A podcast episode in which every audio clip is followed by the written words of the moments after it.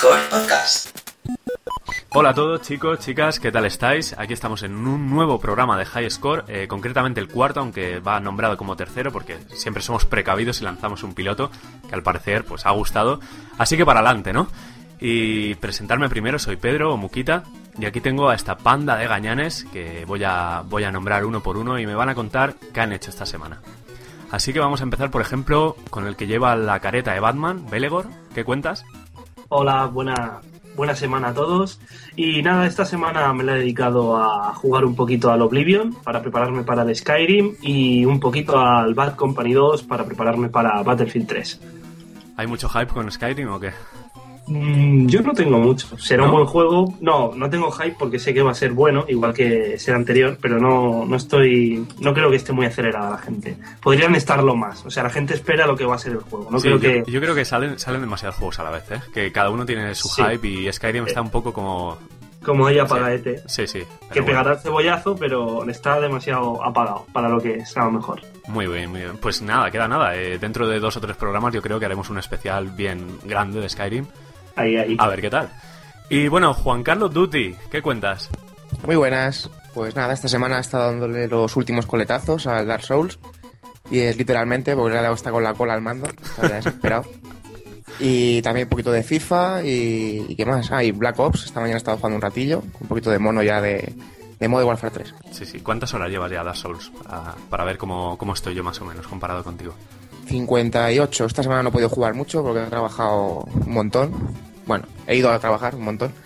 Y no he podido jugar mucho, pero bueno, me he mortado un poquito esta semana. Da miedo Souls, da bastante respeto. Llevar 50 y pico horas y no acabarlo, Mm. la verdad es que se agradece mucho. Bueno, tenemos por aquí también a Neko con su carita feliz, que lo veo aquí en su avatar. ¿Qué tal? ¿Qué cuentas, Hola, Joaquín? ¿cómo estás, Mugi? ¿Qué tal? Pues bueno, yo he estado jugando un poquito a Battlefield Bad Company 2 y a Black Ops, sobre todo para darles, digamos, un último homenaje antes de que se pierdan aquí en la inmensidad de la estantería, ¿no? Y sobre todo por tu culpa, que me has hecho recordar época de cuando era más pequeñito. Ay, ay. Y he desempolvado mi Play 1, que estaba aquí la pobre diciendo, déjame, que juega conmigo. Pues estaba jugando al Clonoa, al Clonoa 1. Qué gran Y- juego. Sí, reviviéndolo como cuando era un crío. Qué mono es Clonoa. La verdad es que Clonoa volvió, eh, volvió en Wii, ¿lo sabéis? Eh, Sí, sí, algo he leído, pero vamos. pero, pero como los de Play 1, los originales, ninguno. Un poco fáciles, pero es que son tan monos. Sí, sí, el juego en realidad no es tanto como, como me pareció cuando era muy niño, ¿no? Pero vamos, un poco, no por el juego en sí, sino por lo que me supuso a mí, um, los recuerdos que me trae, ¿no? Sí, la verdad es que yo, yo le tengo mucho cariño a ese, a Croc, a muchas plataformas que pasaron un poco desapercibidos, pero que, que marcaron a esos niños de por aquel entonces. Sí, yo soy Julio Clonoa y el que está hecho Croc son los juegos que amo, los juegos que adoro. Sí, sí, sí. La verdad es que son unas joyazas. Y bueno, el señor Dual Revolver, ¿qué me dices? Nada, he estado esta semana dándole un poquito a COD 4, a Modern Warfare 2, saltando del uno al otro para ir cogiendo, bueno, calentando las manos para el Modern Warfare 3, pero más que nada por el mono que tengo de Battlefield y el, el no tener la beta para jugarla, porque realmente ahora la echo de menos. No he tocado el Bad Company 2 como Belebor porque me da la sensación de que Battlefield 3 no tiene nada que ver con ese juego.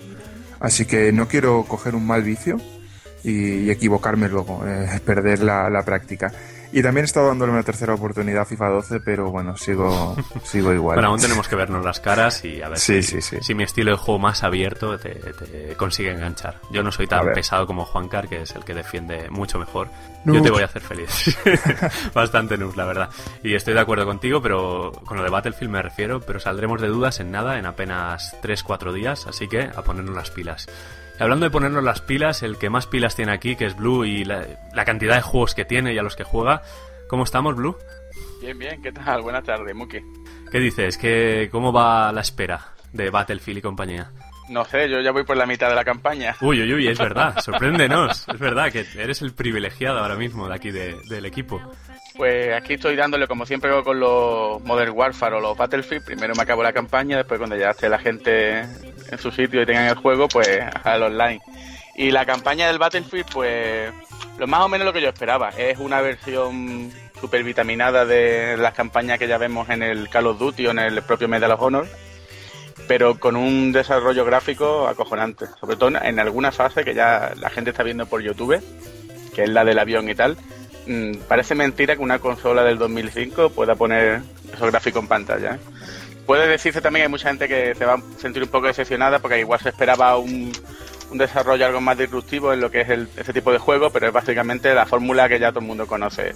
Espectáculo, mm, algunos pasillos, algunas zonas abiertas, eh, algunos scripts, incluso Quick Time Event, dedicado a Dual, y decir que, que eso, que gráficamente, sobre todo en iluminación, el juego es acojonante. En vez de las cosas más, más bestias que he visto. ¿Has visto, Blue, Y- alguna fase de estas para el recuerdo, tipo la de Chernobyl del, del Modern Warfare 1? Sí, algo? sí, no, a la gente se le va a quedar eh, en la retina la fase del avión del, del F-18. Es algo nuevo, ¿no? Algo bastante novedoso en Bueno, campañas. eh, que- es algo más on-ride. Bueno, nuevo, nuevo, como ya dije en el programa anterior, la, la- en el Call of Duty este del Pacífico tenía una fase de un avión, un hidroavión y tal, que también era un copiloto, iba disparando y tal. Pero aquí la manera que lo han hecho visualmente es impresionante, de verdad. Es que daría lo que fuese por un simulador con, con esos gráficos, con esa cabina, con esos efectos de luz. Es impresionante. sí, y, verdad que- y quitando el Battlefield, eh, estoy dándole a. Estoy empezando con el Dark Souls Uf, con mucha paciencia, con un piromante ahí farmeando en las almenas del castillo y nada, con mucha paciencia. Y cuando pueda, pues le daré un al Batman que lo tengo un poco dejado ahí. Yo, pues entonces yo solo te deseo paciencia con Dark Souls, porque te va a hacer mucha falta. Y yo creo que cuando llegue época de vacas flacas en cuanto a juegos, eh, métete a fondo porque merece mucho la pena. Juancar lleva cincuenta y pico horas y ya lo ves ahí, que, que todavía Ah, no ha lo mismo acabado. te matan alguna vez, eh, Blue, ten cuidado porque... Sí. No, es sí, bueno. algunas que otras, pero oye, yo estoy, estoy encontrando el tema de morir y tal en el Dark Souls, esto lo veo mucho más relajado que en el Demon Soul. Eh, no cantes victoria. No, no, pero en el tema de que yo en el Demon estaba siempre en forma humana y estaba acojonado de que me mataran y tener que pasar forma espectro y aquí no, aquí directamente creo que todavía llevo 5 o 6 horas y no, no, no, he, no he cogido ni la forma humana. Eh, quizás es que el castigo por, por la muerte no es tan grave como... No está la disminución del, del 75% de vida o la mitad, el 50% Claro, que claro, había en el otro. La verdad es que ahí, pues digamos que es más benevolente el juego. Ir de Ah, bueno. forma de hueco y de, y de humano tampoco... Sí, de hecho el- yo no lo noto. Muchas veces no sé ni en qué voy. Tengo que En fijarme el en Demon se notaba, se notaba bastante Sí, el Demon.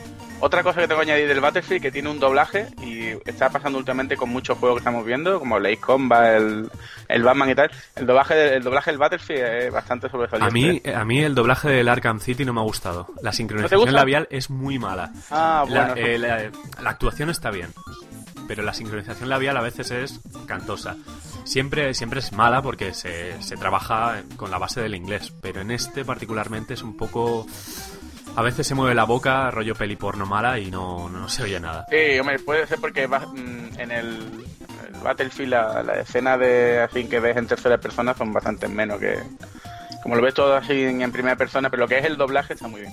Sí, el doblaje he podido, bueno, ahora pasando a mí, que estoy por fin con Ana, bueno, siempre he estado, pero ahora Ana se ha atrevido a venir, aún con su voz ronca, estamos con, con una dosis brutal de bautizos, bodas, etcétera, con compromisos y bueno, en las fiestas, pues al final pasan factura, como no, y aquí tenemos a Ana, que la voy a dejar que ponerse delante del micro, cuando quieras.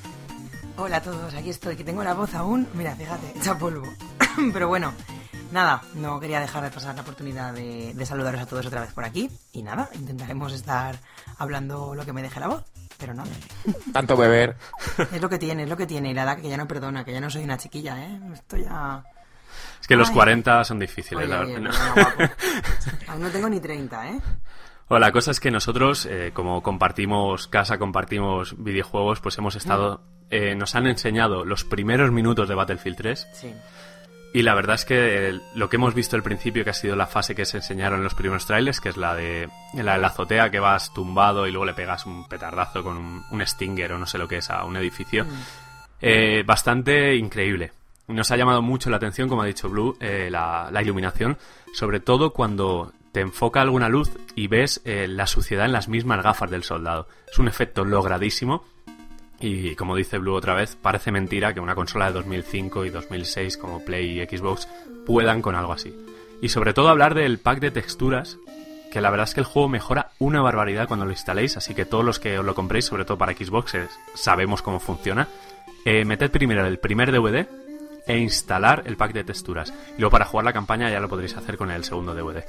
Y le hemos dado también un ratito al juego de Tintín, de la próxima película de Spielberg y Peter Jackson. ¿Y cómo definirlo? Yo lo, lo puse por Twitter un día. Es como el Shadow Complex. Un juego. ¿Es de Epic el Shadow Complex? No Shadow Complex sí es de Epic. Es de Epic. creo. Sí, suena la gente, sí. la gente de Chai, de hecho. Vale, vale. Pues eh, Shadow Complex, que es un- una especie de juego de acción en 2,5D con fases con profundidad, scroll lateral y tal, es así, pero en versión Tintín. Es decir, con todos con todas las cosas para niños, eh, para adolescentes, sin violencia, con muchos pajaritos cuando le pegas un puñetazo a alguien, que eh, ha- hace las veces de, de. Y bastante entretenido, un poco facilón, pero el juego no me ha disgustado. Es el típico juego que, si tuviera un hijo, eh, se lo recomendaría, porque es un, y además muy bien doblado, muy original, puzzles muy divertidos, y la verdad es que es bastante... Como juego basado en película, es de los que más me han gustado últimamente. Ya veremos cómo está el, el GoldenEye Reload este que quieren. Y eso es todo por aquí. Así que nos vamos a ir a la actualidad que esta semana viene calentita porque vienen rumores de la próxima generación y muchas cosas más. Nos vamos para allá. Actualidad. Pues aquí estamos con muchas noticias y muy buenas y vamos a empezar con la vuelta de Ana, por supuesto, que se va a atrever a, a decirlas junto con Belegor. Así que cuando quieras empieza a nombrar el titular y ya vamos a, a provocar eh, las antorchas, como siempre. Bueno, pues la primera noticia nos dice que Microsoft compra el estudio Twisted Pixel. Pues efectivamente, yo lo veo como algo eh, bueno y malo. Bueno por una parte porque Twisted Pixel tiene mucho talento y van a recibir eh, pasta, pasta gansa para hacer proyectos mucho más ambiciosos que juegos de XBLA. Y mala porque, por lo que he leído en la noticia, los mandan a la división Kinect. Ya han empezado con Gun Stringer y miedo me da. ¿Vosotros habéis jugado a los Explosion Man, por ejemplo? Yo, eh, a mí esta gente no me hace muchas gracias. Lo, lo que dicen los Explosion Man no me parecen malos juegos, pero todo lo demás que hacen se pasa un poco más en la estética de los vídeos que, que en el juego en sí, porque el, el Gun Stringer este es un poco, poco mojonero, un poco mierda el juego. Y el otro que tenían, ¿cómo se llama? Que era un El. Comic Jumper es una chusta también. un tordaco de juego. Para mí, tienen que demostrarte a gente que son capaces de hacer más cosas antes de, de coger el- estatus este de élite que les queda a alguna gente. y que y cómo veo lo de Microsoft, pues viendo los antecedentes, Kinect, Kinect, Kinect, y cuando ya no den rendimiento, se disuelven y un estudio más que ha fagocitado a esta gente. Hombre, eh, Twisted Pixel no sé, no sé con qué intención habrán firmado el contrato. Si es un contrato eh, para hacer solo Kinect y simplemente para ganar dinero fácil o han exigido que les dejen hacer un Explosion Man o lo que sea a lo grande, es decir, sin li- las limitaciones de tamaño, con un presupuesto mayor, etcétera, etcétera. Yo lo veo bien y mal, pero eh, yo creo que Twisted Pixel tiene mucho talento para hacer cosas muy buenas. De todas maneras, Muki, esta gente estaba ya en el bolsillo de Microsoft hace tiempo, ¿eh? Si te fijas, el final del Explosion Man 2, este, mire, Miss Explosion Man, el cura que sale al final en el vídeo es el Mayor Nelson, en Microsoft. No lo he visto, no, no he llegado a pasármelo porque, gracias a Dios, Y- es un juego bastante y- exigente, pero no... y yo creo que no va a ser el único, yo creo que la gente de Double Fine, los de...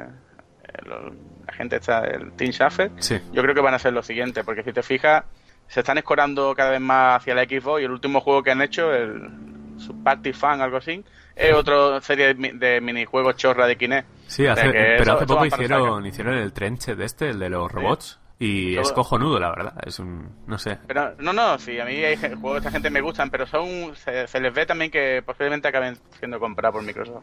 Bueno, dejaremos que el tiempo corra a ver, a ver con qué nos sorprenden. Si es con un Explosion Man a lo grande, pues mira, de puta madre. Si es con un Comic Jumper manejado con Kinect, pues eh, pasaremos página. Vamos con Belegor con una noticia acerca del peligro del lanzamiento de Doom 4. Bueno, pues por lo visto, Doom 4 se va a ver retrasado indefinidamente debido a la decepcionante salida que ha tenido Rage en el mercado, que no, no ha llegado muy lejos, no ha llegado donde querían. De todas maneras, esta noticia es un poco rumor también, porque han salido declaraciones de Pete Hines, que es de Bethesda, que, eh, que ha dicho que, que no se ha parado ningún desarrollo. De todas maneras, también ellos han dicho que no comentan en juegos que no se han anunciado. Dice que como Doom 4 no se ha anunciado, yo no lo tengo tan claro que no se haya anunciado Doom 4, y que ahora mismo que no tiene ese problema no es un rumor y no existe. Yo creo que a esta noticia se le podría aplicar el- la máxima de cuando el río suena, agua lleva. Porque un estudio como ID, que bien, que se tiene un historial muy importante y tal, llevas uno- unos años de capa caída y tarda bastante en hacer un juego. ¿vale? Pues eso es, en el mercado actual es un poco la muerte de cualquier estudio. Y si encima tarda 3 o 4 años en hacer un juego, el juego no acaba vendiendo lo que se esperaba, ni acaba llevándose las notas que se esperaba, y encima el motor que esperaban venderlo y licenciarlo a más juegos, parece que no está funcionando y Epic se está llevando la gran parte del pastel, pues tarde o temprano eso lleva a noticias nefastas y puede que esto sea el principio del fin de ID, que suena así muy dramático. Eh, yo tengo una opinión parecida. Yo creo que la mentalidad de ID ahora mismo no encaja con el mercado. Son muy buenos haciendo motores, etcétera, pero que eh, han esperado demasiado para sacar su motor.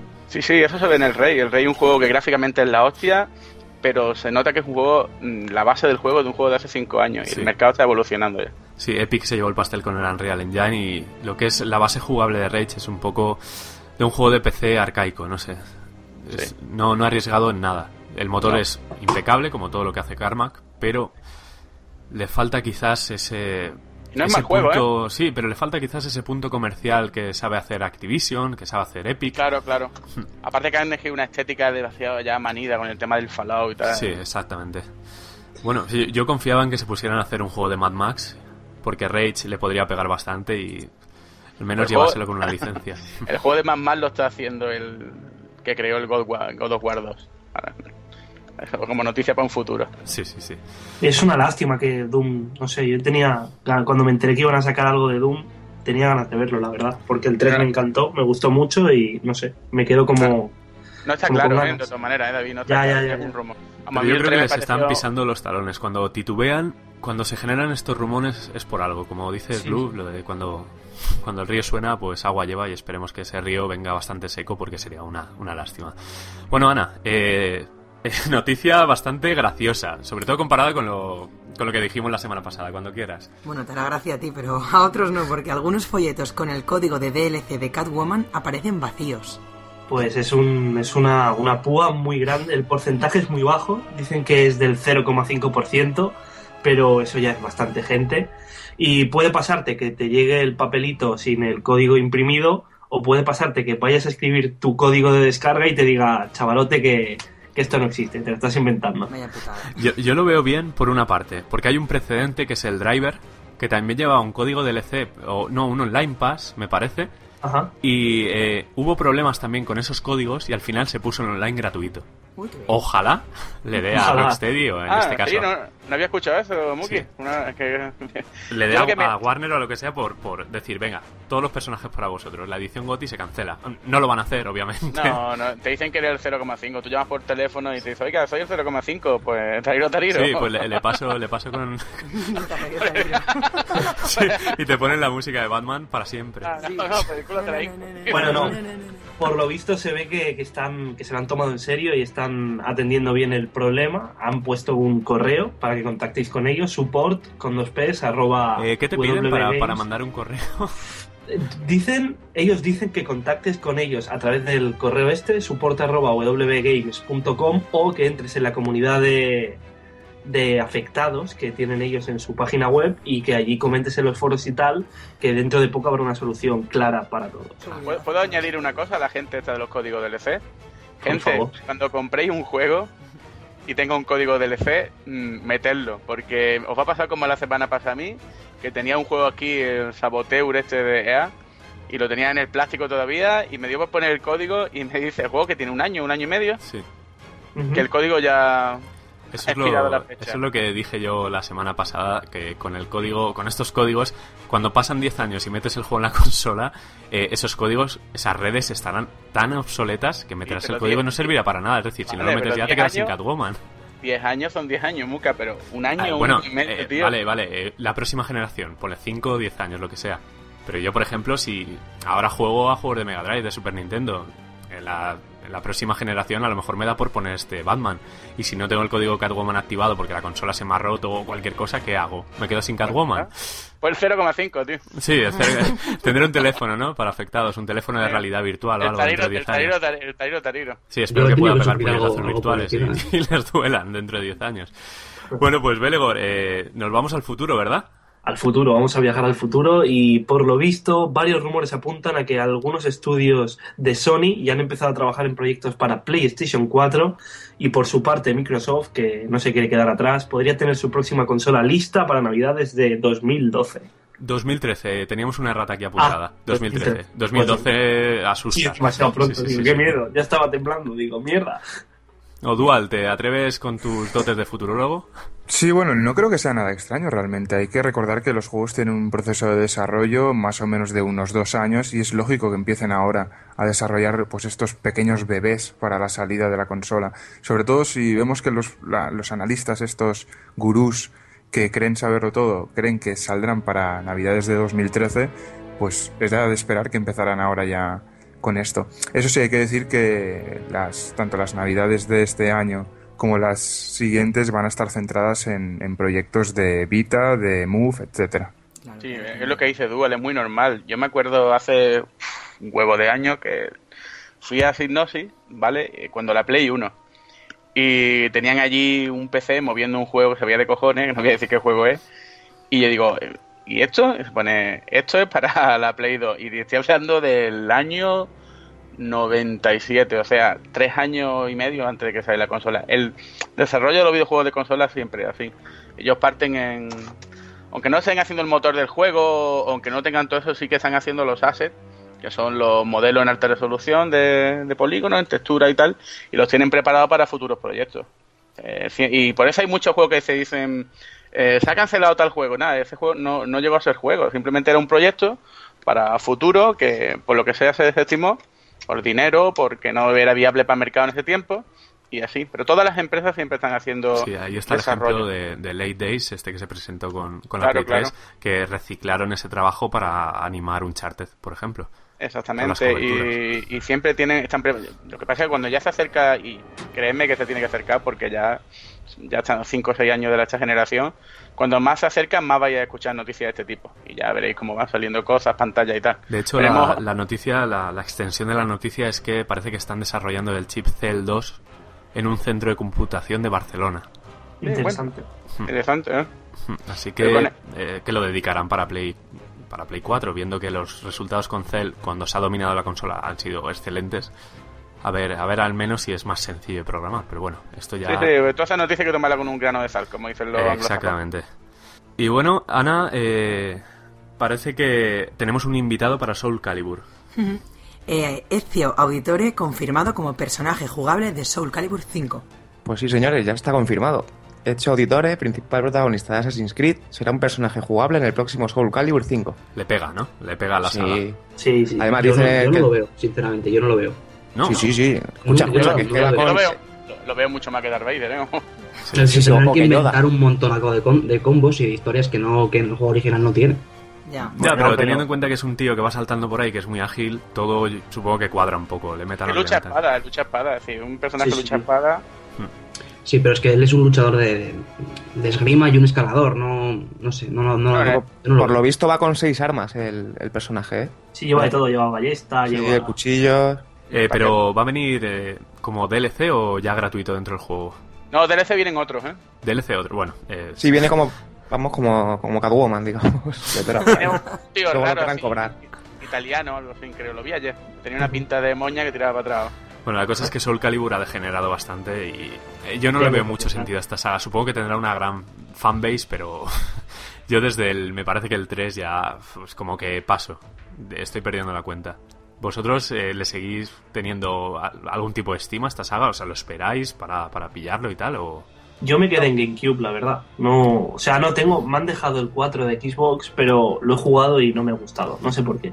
Yo de hecho Me- creo que me quedé en la intro del Soul Edge, del primero de Play 1 y el de. Dreamcast, por lo que supuso, por la revolución técnica que supuso. Pero a partir de ahí, salvo los modos estos de viajar, de desafíos, etcétera, de customización de personajes, es que yo los veo prácticamente iguales. Sí, sí. Yo fui No, súper no. feliz con el Soul Calibur 2 cuando aparecía Link en GameCube, con ese modelado 3D que le quedaba tan bien, y desde entonces que no he vuelto a tocar uno.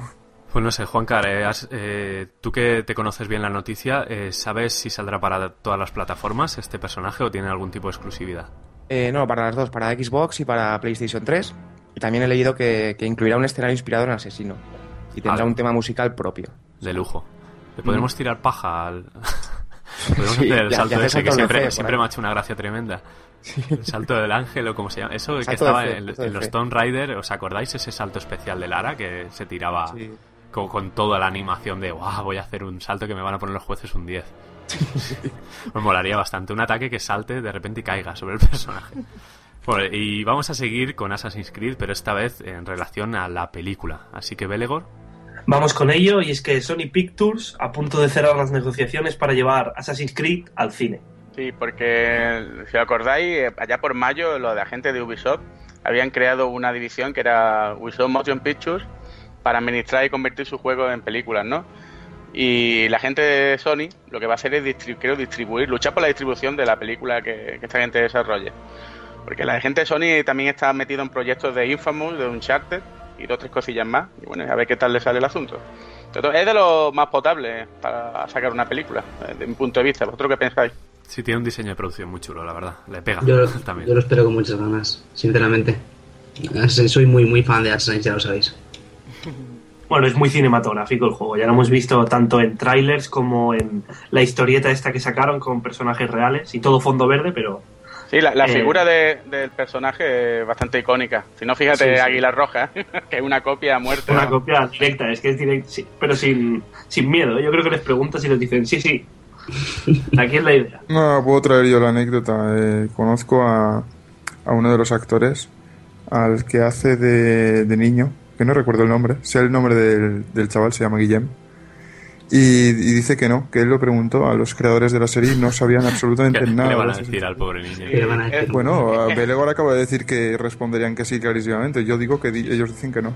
Hombre, Eh, eso es como cuando le preguntaron al, al del Resident Evil si había jugado alguna vez al, a, a, a Login the Dark y dijo que no conocía el juego. Vale, sí, sí, sí, seguro. No, o, o- o a los de Game Love, cuando hacen una- un plagio, les dices algo y no, ellos echan balones fuera. Dicen, no, no, no. No, pero No. es que la, la, la gente, la- las cosas de producción, la gente de los desarrolladores y todo, eh, mienten ¿eh? En este tipo de cosas. O sea, que su palabra no es tampoco una cosa de la que te puedas fiar mucho. ¿eh?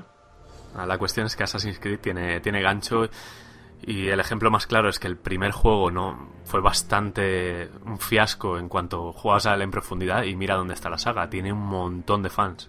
O sea que si, lo, si se lo montan bien, la película puede ser interesante. Y a ver, si Sony Pictures ha visto algo ahí, es porque hay, hay, Sí. hay algo. Tienen... yo os digo que el primer día me tendréis ahí en el cine con mis palomitas y ya os contaré. Qué bonito.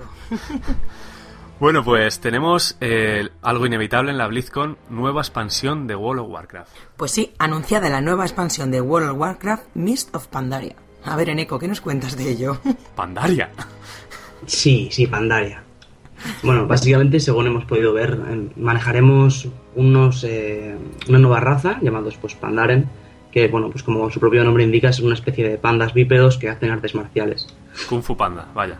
Eh, sí, sí, pero a ver, mucha gente está diciendo eso, que es una copia barata de Kung Fu Panda, cuando la película, según, según la Wikipedia, dice que se lanzó en 2008, mientras que los Pandaren se vieron en Warcraft 3 allá por el año 2003, así que no sé quién copia a quién. Eh, ¿Van a meter algún cambio en el motor gráfico o es solo una raza y ya?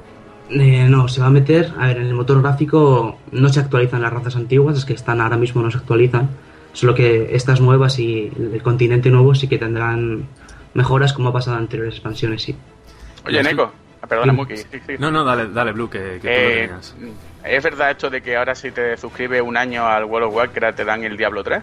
¿O venga, salió la BlizzCon? Eh, primera noticia, no, no sabía nada de eso. Un año. Un año un año de suscripción al WoW y te dan el Diablo 3. Gratis. Pues no, no sabía, no tenía ni idea de eso, la verdad. O sea, de que apu- apuntaron los frikis del WoW. Lo que no sé cuándo vaya a sacar tiempo para los dos juegos. No, la verdad, eso es lo que estaba pensando, que si Diablo 3 necesita tiempo, madre mía. Yo la verdad que tengo ganas de probarlo. Parece ser que se lanzará el año que viene. Y según lo que he podido leer en los foros, la gente no está nada contenta. No les parece muy infantil. Pero vamos, yo lo espero con ganas. Me parece una, una cosa interesante que puedo Hom- Hombre, a mí la descripción de un- una raza de pandas que hacen artes marciales. A ver, sí que puede sonar un poco absurdo, sí, sí es cierto, bueno, pero eh, no son la clásica imagen del oso amoroso, ¿vale? No son bonicos y peluditos, son más bien fieros, capaces de la tiene, tiene el sombrero ese de punta. Eh, no, tienen el. como el de Yoshimitsu, ¿cómo se llama? El. Sí, ¿cómo se llama ese sombrero? Sí, Samurai. el que- Sombrero de los monjes. Sí, es ¿no? Sí, el de los monjes, sí. El de Raiden también. de- Pero Sí, oye, en, efectivamente, en uno Eco, en Eco tú dices que la gente está mosqueada, ¿no? Pero los que están mosqueados son los que luego irán los primeros a la tienda a comprarlo y a, a Sí, tirarse sí. Sí, horas el y grupo horas. ofendido siempre hace cola. ¿eh? Eso está claro, Siempre. pero a ver, también, también es cierto que los haters siempre suelen hacer más ruido que la gente que está contenta, Sí, Eso es como el, aunque el sean menos. ¿Os acordáis con el Modern Warfare 2 en PC lo que pasó? Pero los el, servidores el- el grupo de hater este del, que tenían su razón, la verdad, ¿eh? Luego eh, hicieron una captura de pantalla donde todo el grupo, que tenía un grupo en Steam, estaban todos jugando al Modern Warfare 2. Oh, es típico, es típico. Yo soy el primero que se queja y luego estoy en la tienda comprando eso. Siempre el iPad, cuando salió el iPad era como, ay, ¿y eso para qué va a servir? No sé qué, y ahora, bueno, va veo por uno, pero... somos, somos, una putilla, así que... sí, sí, sí, sí. Bueno, de- vivimos de esto. Este podcast nace por el consumismo. y si no, no estaríamos aquí. Y para terminar con las noticias, Belegor, eh, algo eh, que ha, ha generado un revuelo espectacular en la red. Y que Sí, va a generar sí. también revuelo aquí en el equipo. Va a dar, va a dar tema. Eh, los videojuegos han sido incluidos en el Plan Nacional sobre Drogas del PSOE. O sea que, a ver, a ver qué, qué opina aquí la gente de esto. Pues yo qué quieres que te diga, Eh, la gente se lo ha tomado como muy mal esto, como, uh, somos drogadictos y tal. Pero en realidad, realmente hay gente que es muy adicta a los videojuegos y que deja eh, otros menesteres importantes en la vida para ponerse a jugar. Gente que tiene familia y la, desa- la desatiende y demás. No sé, no me parece mal. Hay gente que lo tiene, tiene Porque- problemas con esto. Luego porque- está la gente que juega normal, que no tiene ningún tipo de problema y que no hay que tratarlos como drogadictos, ni mucho menos. Pero vamos, no me parece mal tampoco. ¿Sabéis cuál es el problema de la noticia? Eh, yo estoy con Ana. eh, a mí me parece de puta madre que se pueda tratar en un plan nacional sobre drogas. O sea, que es la palabra droga la- Sí. el culpable. El problema principal de, de- de este tema es que los videojuegos solo salen incluidos en el plan del PSOE para las elecciones ahí. No salen ni como cultura, ni como para, para usarlo como eh, método terapéutico, ni, ni nada de eso. Exacto, exacto. Pero, eh, como siempre pasa con estos temas, cuando la masa ruge y empieza a hablar, siempre se oyen las voces más altas y siempre se trata de manera sensacionalista. Y yo personalmente, que me he leído el plan y todo, a mí me parece un acierto brutal porque hay mucha gente que tiene problemas, ya con lo- la gente que juega al WoW, como con la gente que ahora mismo muchos jugamos al Call of Duty y yo reconozco haber estado enganchado durante una época, pero que, que no me habría parecido mal que alguien me... Si realmente hubiese tenido a alguien cercano para decirme, tío, tienes un problema, que eso se pudiera tratar mediante la seguridad social, mediante psicólogos, etcétera, etcétera, que me parece de puta madre. Bueno, yo, yo no estoy muy de acuerdo con esto. Si nos ponemos a empezar con, con los videojuegos, habría que también tratar la televisión, la gente que está con el móvil todo el día enganchada. De hecho, de hecho se trata, en el, lo ponen, ponen adicciones a las nuevas tecnologías, a internet, a videojuegos, incluyéndolo Sí, en, se o sea, en refiere, se refiere a cosas eh, no Y la televisión, materiales ¿no? en el sentido de que te, te las tomes, sustancias, ponen no sustanciales o algo así.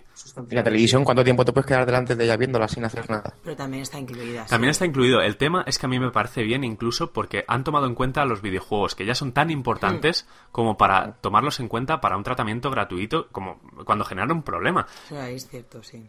Bueno, de todas maneras, yo si, si lo consiguen hacer, yo me iré al proyecto Hombre a que me den un par de juegos. ¿sabes?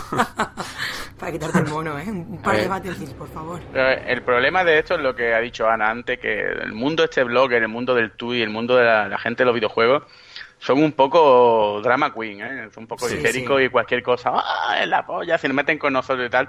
Es una, esto es una consecuencia lógica de los tiempos que avanzan. Claro. Tienes que incluir este tipo de cosas. Ahora, lo que dice Muka es verdad. Es un poco vergonzoso que el PSOE se acuerde de los videojuegos para la droga. Yo no lo veo que está bien.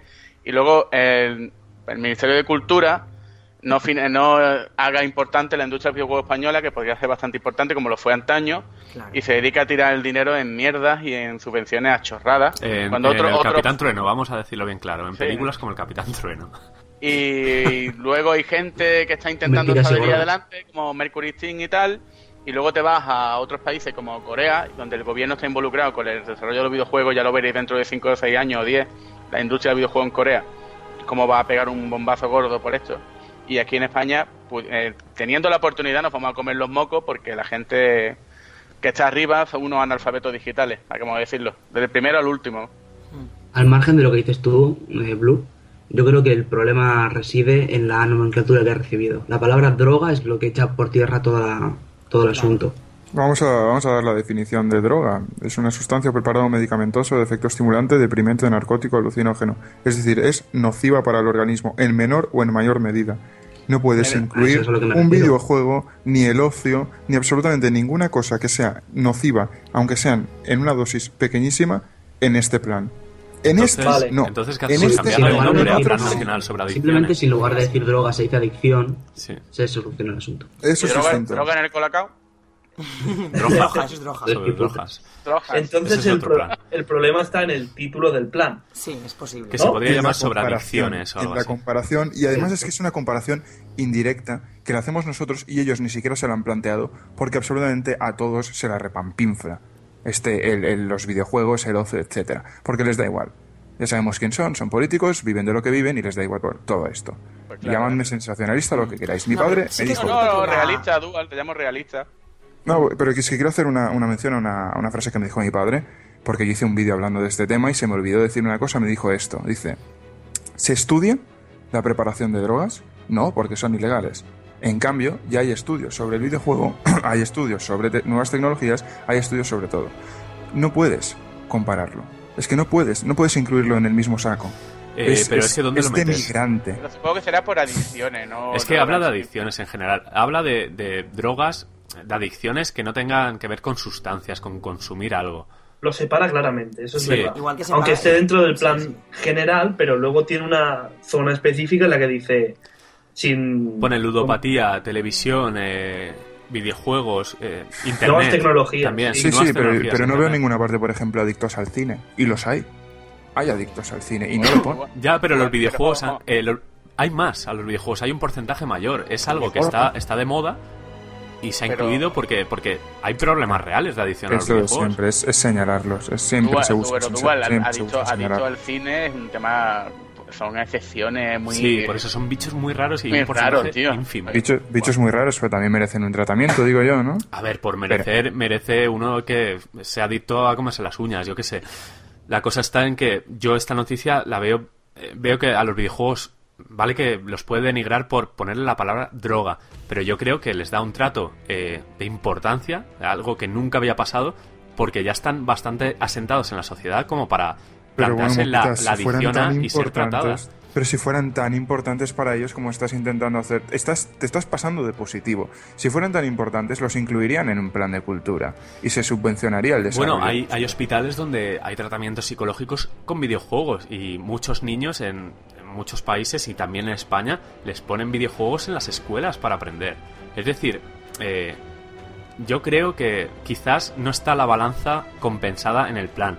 Que el problema es que en el plan no ha salido los videojuegos como otra cosa, como vamos a destinar X dinero para, eh, para subvencionar que clases de 3 de estudio, de malla, de lo que sea. Creo que el problema es que se ha descompensado un poco, que el sacarlo ahí enseguida ha, circulado por Meneame y estas páginas, se han vuelto majaras y han empezado a rajar y a rajar. Y lo han llevado a una altura que no, no es para tanto. Bueno, pues no es para tanto, dime por qué en Venezuela están prohibidos los videojuegos que son para mayores de 18 años, por ejemplo. Estamos hablando de otro país, pero... Quiero decir que, a los videojuegos es muy o fácil sea, señalarlos. ¿Qué haces comparando con Venezuela? No ah, puedes. por favor. A ver, ¿qué vas a decirme ahora? Que Venezuela es un país tercermundista. No me digas No, eso. no es un país más de este mundo. Y es la misma, eh, vive, es la misma sociedad. Vivimos en el mismo planeta. Y deberíamos No, no, pero la- la sociedad- del plan No, de España. no, no, La sociedad allí es diferente de, la sé. occident- de aquí, de España, por ejemplo. Cada país tiene su idiosincrasia y no puedes comparar, por ejemplo, las normas que hay en Alemania.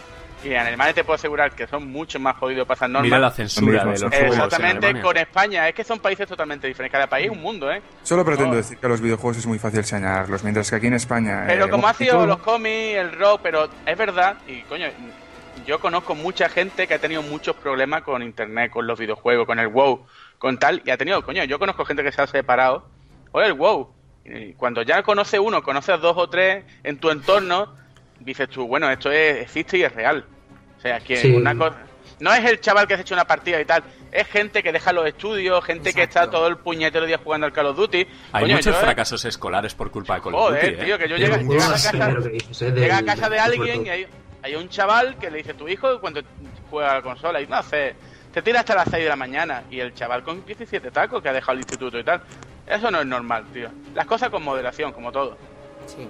Pero eso no es culpa de los videojuegos, es culpa de la gente que no sabe utilizarlo. Todo es culpa Ya, de la eso. gente. Todo es culpa de la gente, claro. Claro, Bueno, joder. Pero es como todo, pero está bien. Ya, pero que ofrecen una ayuda, destinar, sí. Exacto, algo de fondos. Pues la primera ayuda, que la primera ayuda que debería haber existido es la ayuda a educar a los padres También. para, para Está qué claro, les claro. Pero hijos. esto- Esa es la esto- primera que Esto debería es haber progresivo, dual. Esto va a ir, eh, por ejemplo, cuando nosotros tengamos hijos, seguramente el, el panorama esté mucho mejor. Seguramente nosotros sepamos educarlos con videojuegos, porque nuestros padres eh, no han tocado un puñetero videojuego.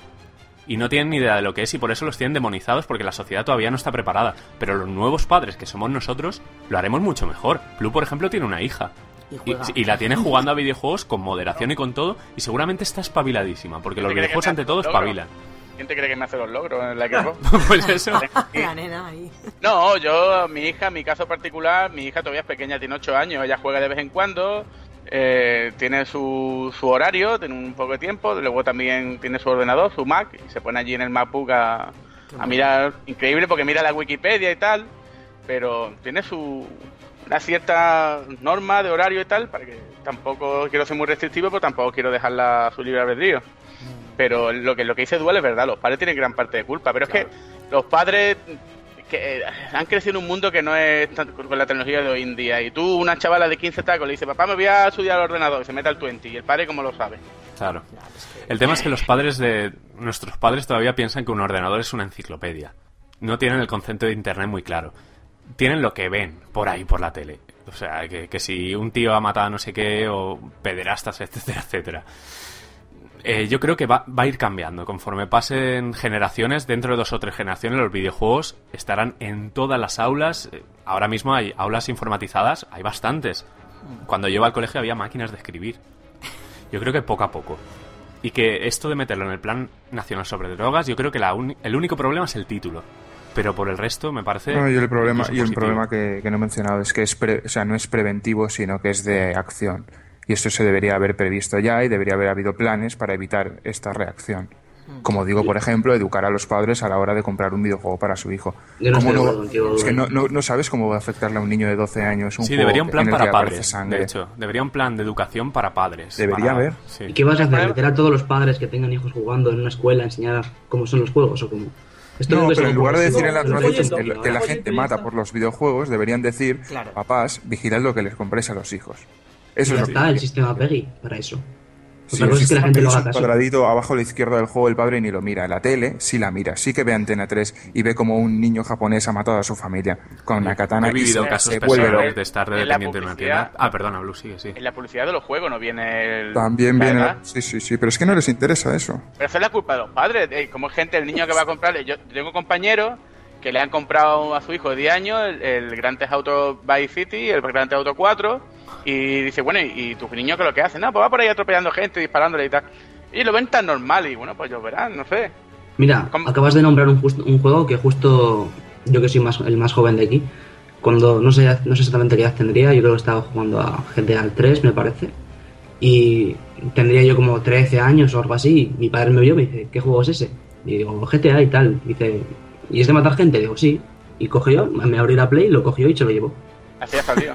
Sí, sí, Es que, es que el País Vasco son así, ¿no? No, no, pero a ver, ahora lo pienso con perspectiva y creo que tiene toda la razón del mundo. Un niño de 3 años no tiene que jugar a un juego de atropellar gente y No, pegarse una claro. pata de El bicho. problema es de, de base, es de educación. Eso es la educación. Es Sí. como ir al cine a ver Torrente 4 y ver allí niños de 5 años, tío, con el A padre. y la nosotros nos entera. pasó viendo eh, Cisne Negro, que tiene escenas de sexo lésbico muy fuertes, por, por cómo están rodadas, y había un niño delante de nosotros que en el soporte este, para, para que pueda ver la, la sillita esta, y yo flipando, pero es lo, que, es lo que decimos, es problema de base grave de educación, de que hay padres que no tienen cabeza, no tiene más. Pero sobre el plan, a mí me parece positivo que si ya has perdido a tu hijo, te ayuden, te echen una mano. A mí me parece bien. Eh, ¿Tenéis alguno, algo que decir? eh, ¿O ya apagamos la hoguera y nos vamos Bueno, yo creo de- que me voy a preparar más? una tila para seguir con el podcast porque tengo que calmarme un poco. Yo, yo es que estas cosas, como estáis hablando, al final lo que van a hacer es censurar los juegos, meter la muerte, porque la- los políticos esto como lo arreglan todo. pues no tiene ni para joler idea. Con acción y eh, no con prevención, es lo que Lo, lo que ha dicho Dual de, por ejemplo, otros países, en Alemania hay una censura eh, que roza el absurdo. ¿no? No, y aquí te encargan el estudio de los videojuegos a gente, por ejemplo, el Instituto de la Mujer y tal, que no tienen, son gente que no tienen ni puta idea y tú lees los informes y te sangran los ojos. Y, pero ¿cómo es posible que hayan pagado por este informe? Sí, Que luego eh, hubo un informe informe. es ¿Recordáis el informe que se filtró hace tiempo del Instituto de la Mujer?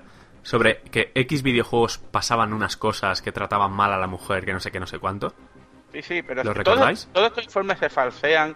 Aquí hay mucha hipocresía, hay mucha política, hay mucho enchufe, hay gente que el encargado del, del informe, aunque no tenga ni puñetera... Es como lo- la gente que habla en televisión, que todo el mundo es- está en coloquios, no tiene ni puñetera idea. Lo mismo puede hablar de fútbol que de ingeniería. Pues lo mismo, le encarga un inf- informe de este tipo a gente que ni sabe de la industria nada, ni entiende un carajo. Cogen su dinero calentito y bueno, si solo fuera eso, que ya de por sí es una putada, pero es que luego ese informe puede hacer daño. Pues lo lee el político de turno y dice, coño, pues vamos a meter caña a los videojuegos. En Estados Unidos ya ha habido muchísimas movidas por eso, ¿eh? Ha habido leyes que se han pasado atrás, gracias a Dios, aunque en Estados Unidos, aunque para algunas cosas sea un disparate, para otras allí la justicia medio, funciona, es lo que es la libertad de expresión. Y con, con esto, si leéis un poquito las noticias de ahí fuera, hay unas movidas que veremos ver cómo acaban en un futuro. Pues sí, eh, la cosa es siempre, yo creo que es moderación, es saber leer entre líneas, saber a quién leer, a quién no, y formarte tu propia opinión y no contaminarte, porque hay mucha contaminación por ahí fuera y hay que hay que saber caminar eh, es que, por encima claro, de ella. Pero te- el ejemplo que te puede poner Muki es, por ejemplo, el tabaco está legalmente aceptado, ¿no? Hmm. Eh, la marihuana no, eh, la bebida sí. Y vale, y ahora tú te preguntas, y no es que yo tome marihuana ni nada, pero te preguntas, bueno, ¿por qué una cosa sí y otra no? Pues el peligro es que con los videojuegos pase eso. Porque el Estado, cuando sigue unos patrones, ¿vale? No siempre tiene que ser los correctos y los justos. Y si se actúa desde el co- desconocimiento, puede llegar a esto. Puede llegar a que yo, empiecen a yo creo que el problema es todo, es todo eh, el dinero, el dinero cómo se va moviendo. Sí, el dinero, Jaime. Yo creo que, bueno, por eso nos vamos a escapar, porque da mucho dinero los videojuegos. Sí. Yo creo que la gente que pone pasta, eh, estas cosas no las va a aceptar y al fin y al cabo la gente que tiene dinero es la que manda, así que... Bueno, la cuestión es que hemos terminado de manera bastante agitada con una noticia que sabíamos de antemano que iba, iba a traer cola, iba a traer un debate interesante. Ha habido ahí un enfrentamiento dual, ¿estás con la tila ya? Sí, sí, ya estoy aquí. La Estamos. cucharita, moviéndola. Pues nos vamos a ir a una charla eh, mucho más bonita, porque es sobre todo para eh, hacer elucubraciones, para cavilar un poco y para eh, dejar claros nuestros deseos de cara a la siguiente generación. Así que eh, nos vamos para allá de inmediato. Hasta ahora. Hasta ahora.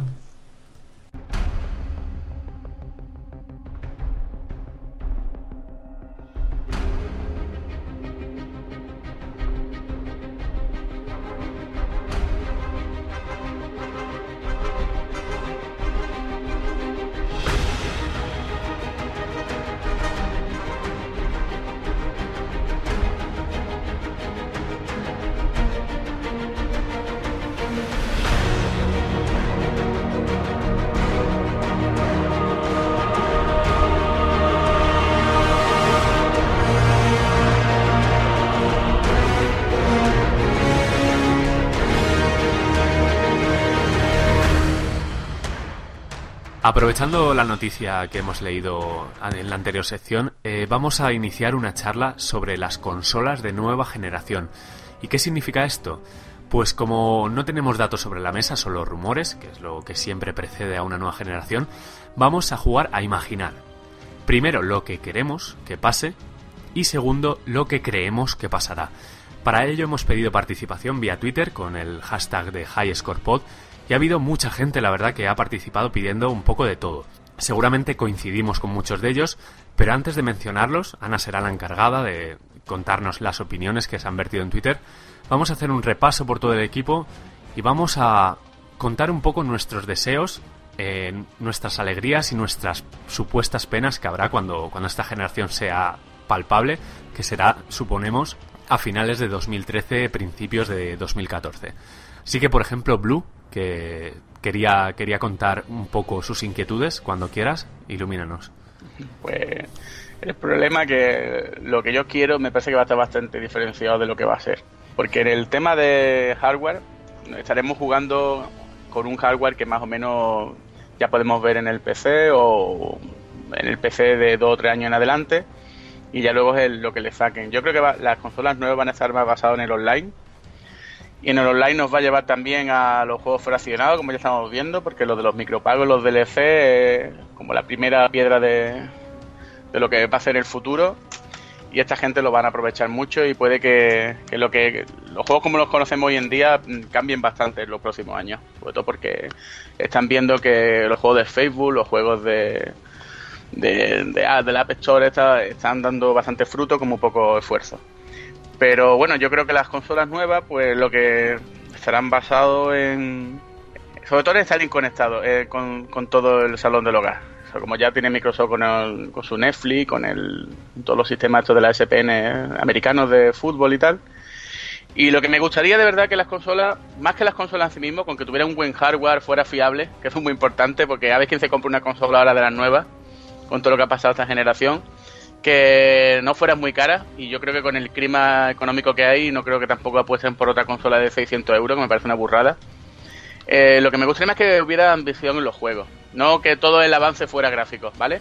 Que por desgracia mm, yo creo que es lo que va a pasar, porque mayor inteligencia artificial, mayor ambición en los juegos, mm, mayor eh, espectro de opciones, no quedan bien en una revista y en un vídeo de YouTube. Y cuando tú vas a vender un juego hoy en día, lo que vende es una foto que te cagas, un vídeo en el YouTube súper impresionante.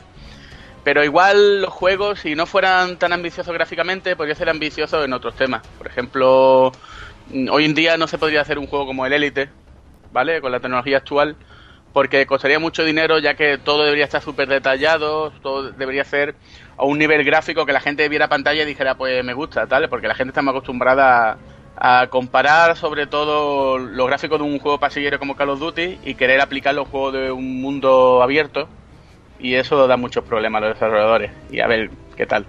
Esperamos. Yo soy optimista con que algún loco de estos polacos europeos. ¿Tú, Blue, cree que, crees una cosa? ¿Crees que los desarrolladores japoneses se estancarán en la siguiente generación? ¿Crees que ya no ah, podrán? Yo creo que los japoneses, lo mismo que son demasiado enquilosados, también pueden llegar a sorprender, ¿eh? Y puede que se hayan tomado como, un eh, orgullo lo que está pasando en esta generación y como le están vapuleando en lo técnico, puede que en la siguiente se pongan las pilas. De todas maneras lo veo muy difícil. El mercado japonés sufre de muchos problemas y no solo es de, poder o no poder hacer mejores motores o mejores juegos. Tiene bastante, sobre todo demográficos, tiene muchos problemas demográficos y se nota. El tipo de público que compraba juegos en Japón hace unos años no es el mismo que lo compra ahora. Pero es que no solo en los juegos, en el anime y tal, la cosa está bastante, dejando que sea bastante en ese tema. ¿Te atreverías, Blue, a dar alguna apuesta eh, sobre qué compañías caerán y cuáles serán las potencias en la siguiente generación? En la siguiente generación, hmm. vamos a ver. Yo creo, aunque ahora mismo se ve difícil, que la gente de Activision se les va a acabar el rollo del Call of Duty. Porque la gente se acaba quemando. Por mucho que quiera.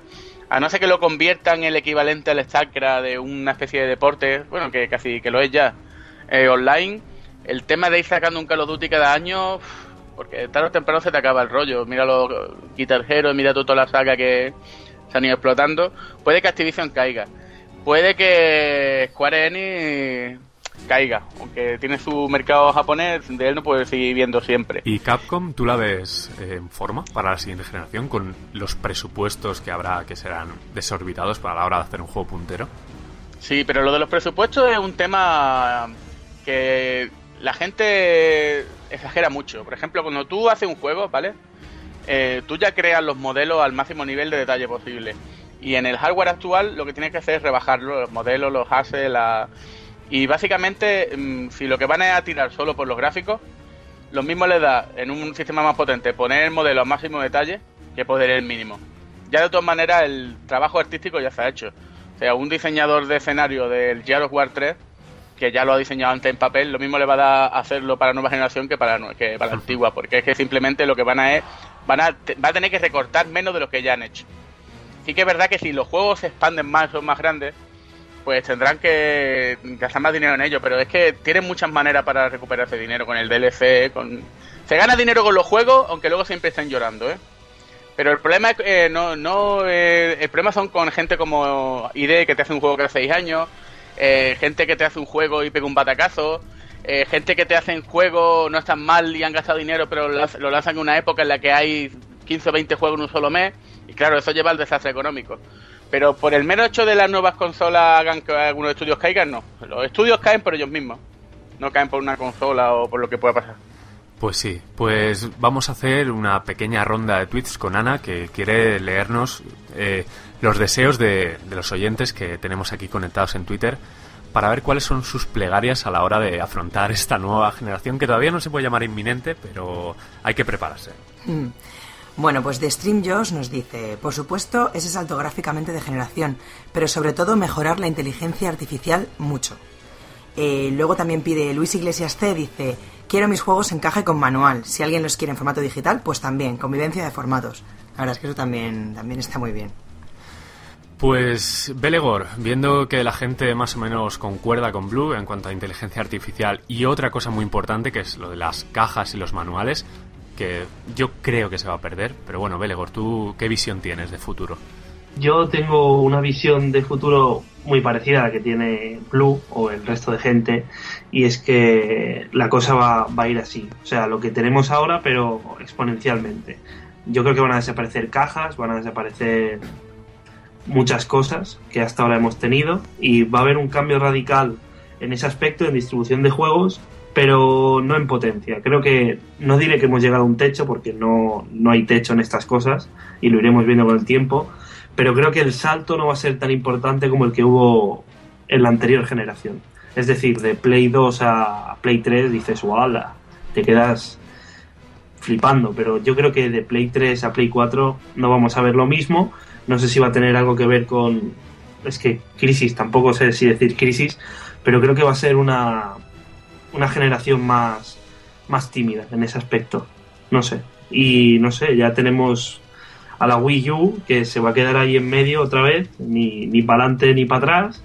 Y creo que el resto de, de, compañías van a ser bastante conservadoras en cuanto a potencia, pero va a cambiar eso, el, el cómo nos van a llegar los juegos y cómo va a estar situada nuestra consola en el salón. Si cada vez cobra más importancia, que es lo que está teniendo, pues creo que encontrarán la forma de que de que sea más importante todavía en, en el salón. Yo creo crees, que las... Belegor, te voy a hacer una pregunta. ¿Tú crees mm. eh, que va a haber otras compañías nuevas de hardware? ¿Tú ves, por ejemplo, Electronic Arts o Apple, que son las que se supone que están en mejor posición, haciendo una consola? Yo creo que tienen unas ganas de pegarle un bocado al pastel increíbles, pero no creo que den el salto. Apple yo creo que ya se ha situado con, con su sistema iOS, ¿vale? De, móviles y está muy bien. Que digamos que ellos dicen que venden juegos. El, y yo considero que se puede jugar en un iPhone, pero no, no es una plataforma lo, suficiente, lo suficientemente buena como para decir que tiene superjuegos. Pero ellos dicen que ya han entrado en el mercado y creo que si van a hacer un salto a, a lo grande, no lo van a hacer todavía. Apple, por, por, por lo menos y creo que no, no se va a ver mucha novedad en ese aspecto por, por tal y como está la cosa, que está en crisis, es lo que yo te he dicho, no, no hay mucho espacio para la competencia. Yo quería hacer una pregunta para todos vosotros. ¿No, ¿No pensáis que el techo respecto a gráficos, si no lo hemos alcanzado ya, es, estaremos cerca? O sea, que ya habrá un punto en el que los gráficos no pueden mejorar porque no pueden sobrepasar la realidad, ¿no? Que va, ni de coña, tío. Todas las generaciones se dice lo mismo, ¿eh? Que va. Siempre, Siempre, siempre, siempre, siempre más, siempre hay más. Hay más, más frame rate, hay mejores texturas, hay más polígonos, más efectos ambientales, de partículas, de luz. Porque ya la batalla no solo está en, en crear un personaje con muchos polígonos, muchas texturas, ya es, como dijo antes Muki en el Battlefield 3, en la iluminación, eh, los efectos de partículas, eh, lo grande que sea el mundo, el frame rate, que es muy importante. Pero siempre, siempre habrá más en ese aspecto. El problema es que se cuide mucho los gráficos y se deje de Sí, lado otras cosas. Eh, Exactamente, ¿qué es lo que está pasando? Pues los juegos tienden más a hacer una película interactiva, a, pe- a ponerte de cara a lo que quieres ver, espectáculo visual, y pierde un poco el, el juego en el que tú estés a tu ancha por el escenario, aunque bueno, siempre hay excepciones, ¿no?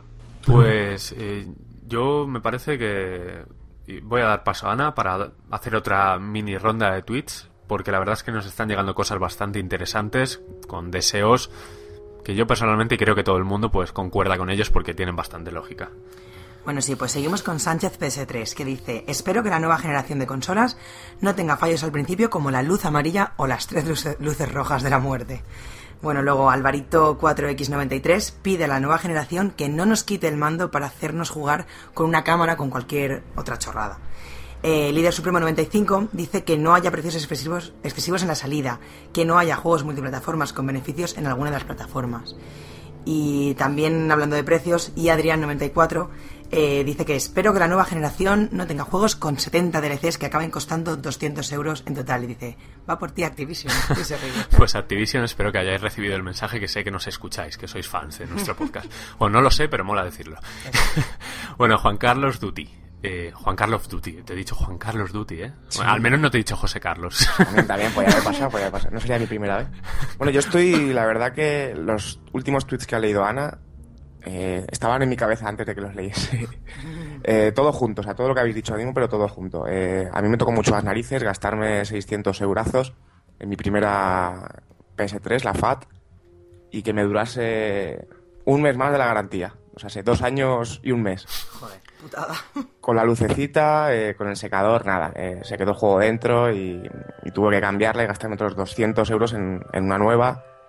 Eh, sobre todo os pido fi- fiabilidad. Eh, espero que, que no vuelva a pasar, que no se extienda más el rumor ese de que todas las consolas de Sony tienen un, un reloj biológico que les dice cuándo morir. y, y sobre todo también lo de los mandos. Que no nos quiten el mando, por Dios, que, que no somos nadie sin ellos. Eso dependerá de, de las campañas de publicidad, de lo que triunfen. Yo, yo creo que el, el mando, como ya he visto en la Wii U, no lo van a quitar. Por, y Microsoft se va a dar, con mucho dolor se va a dar cuenta de eso. Porque todo, todo esto del mando no se puede jugar con él, es más difícil, el Kinect y tal. Eso es una moda que va a acabar pasando. Tiempo al tiempo.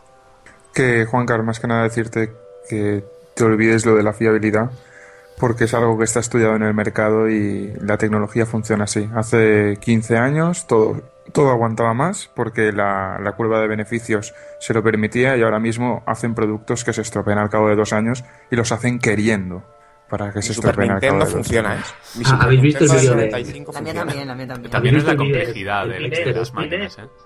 ¿Habéis visto el vídeo de este chico Pexter que dice que lanzan los, las partes al aire y las que caen dentro del círculo que dibujan en el suelo son las que ponen? Sí, sí, sí. Sí, eso lo hicieron con, con Xbox, ¿no? Sí, que tiran las piezas al aire y las que caen dentro de un círculo que dibujan en el suelo se montan y las demás se ponen en un cajón. Sí, y esas se las dan cuando se te rompe la primera, ¿no? Eso va para hacer otras Esas van en la siguiente consola, la siguiente versión. No, pero eh, tened en cuenta la complejidad de la máquina, ¿eh? que ahora son muchísimas más piezas que en una Super NES. Claro. Que una de una calculadora. la primera Xbox también.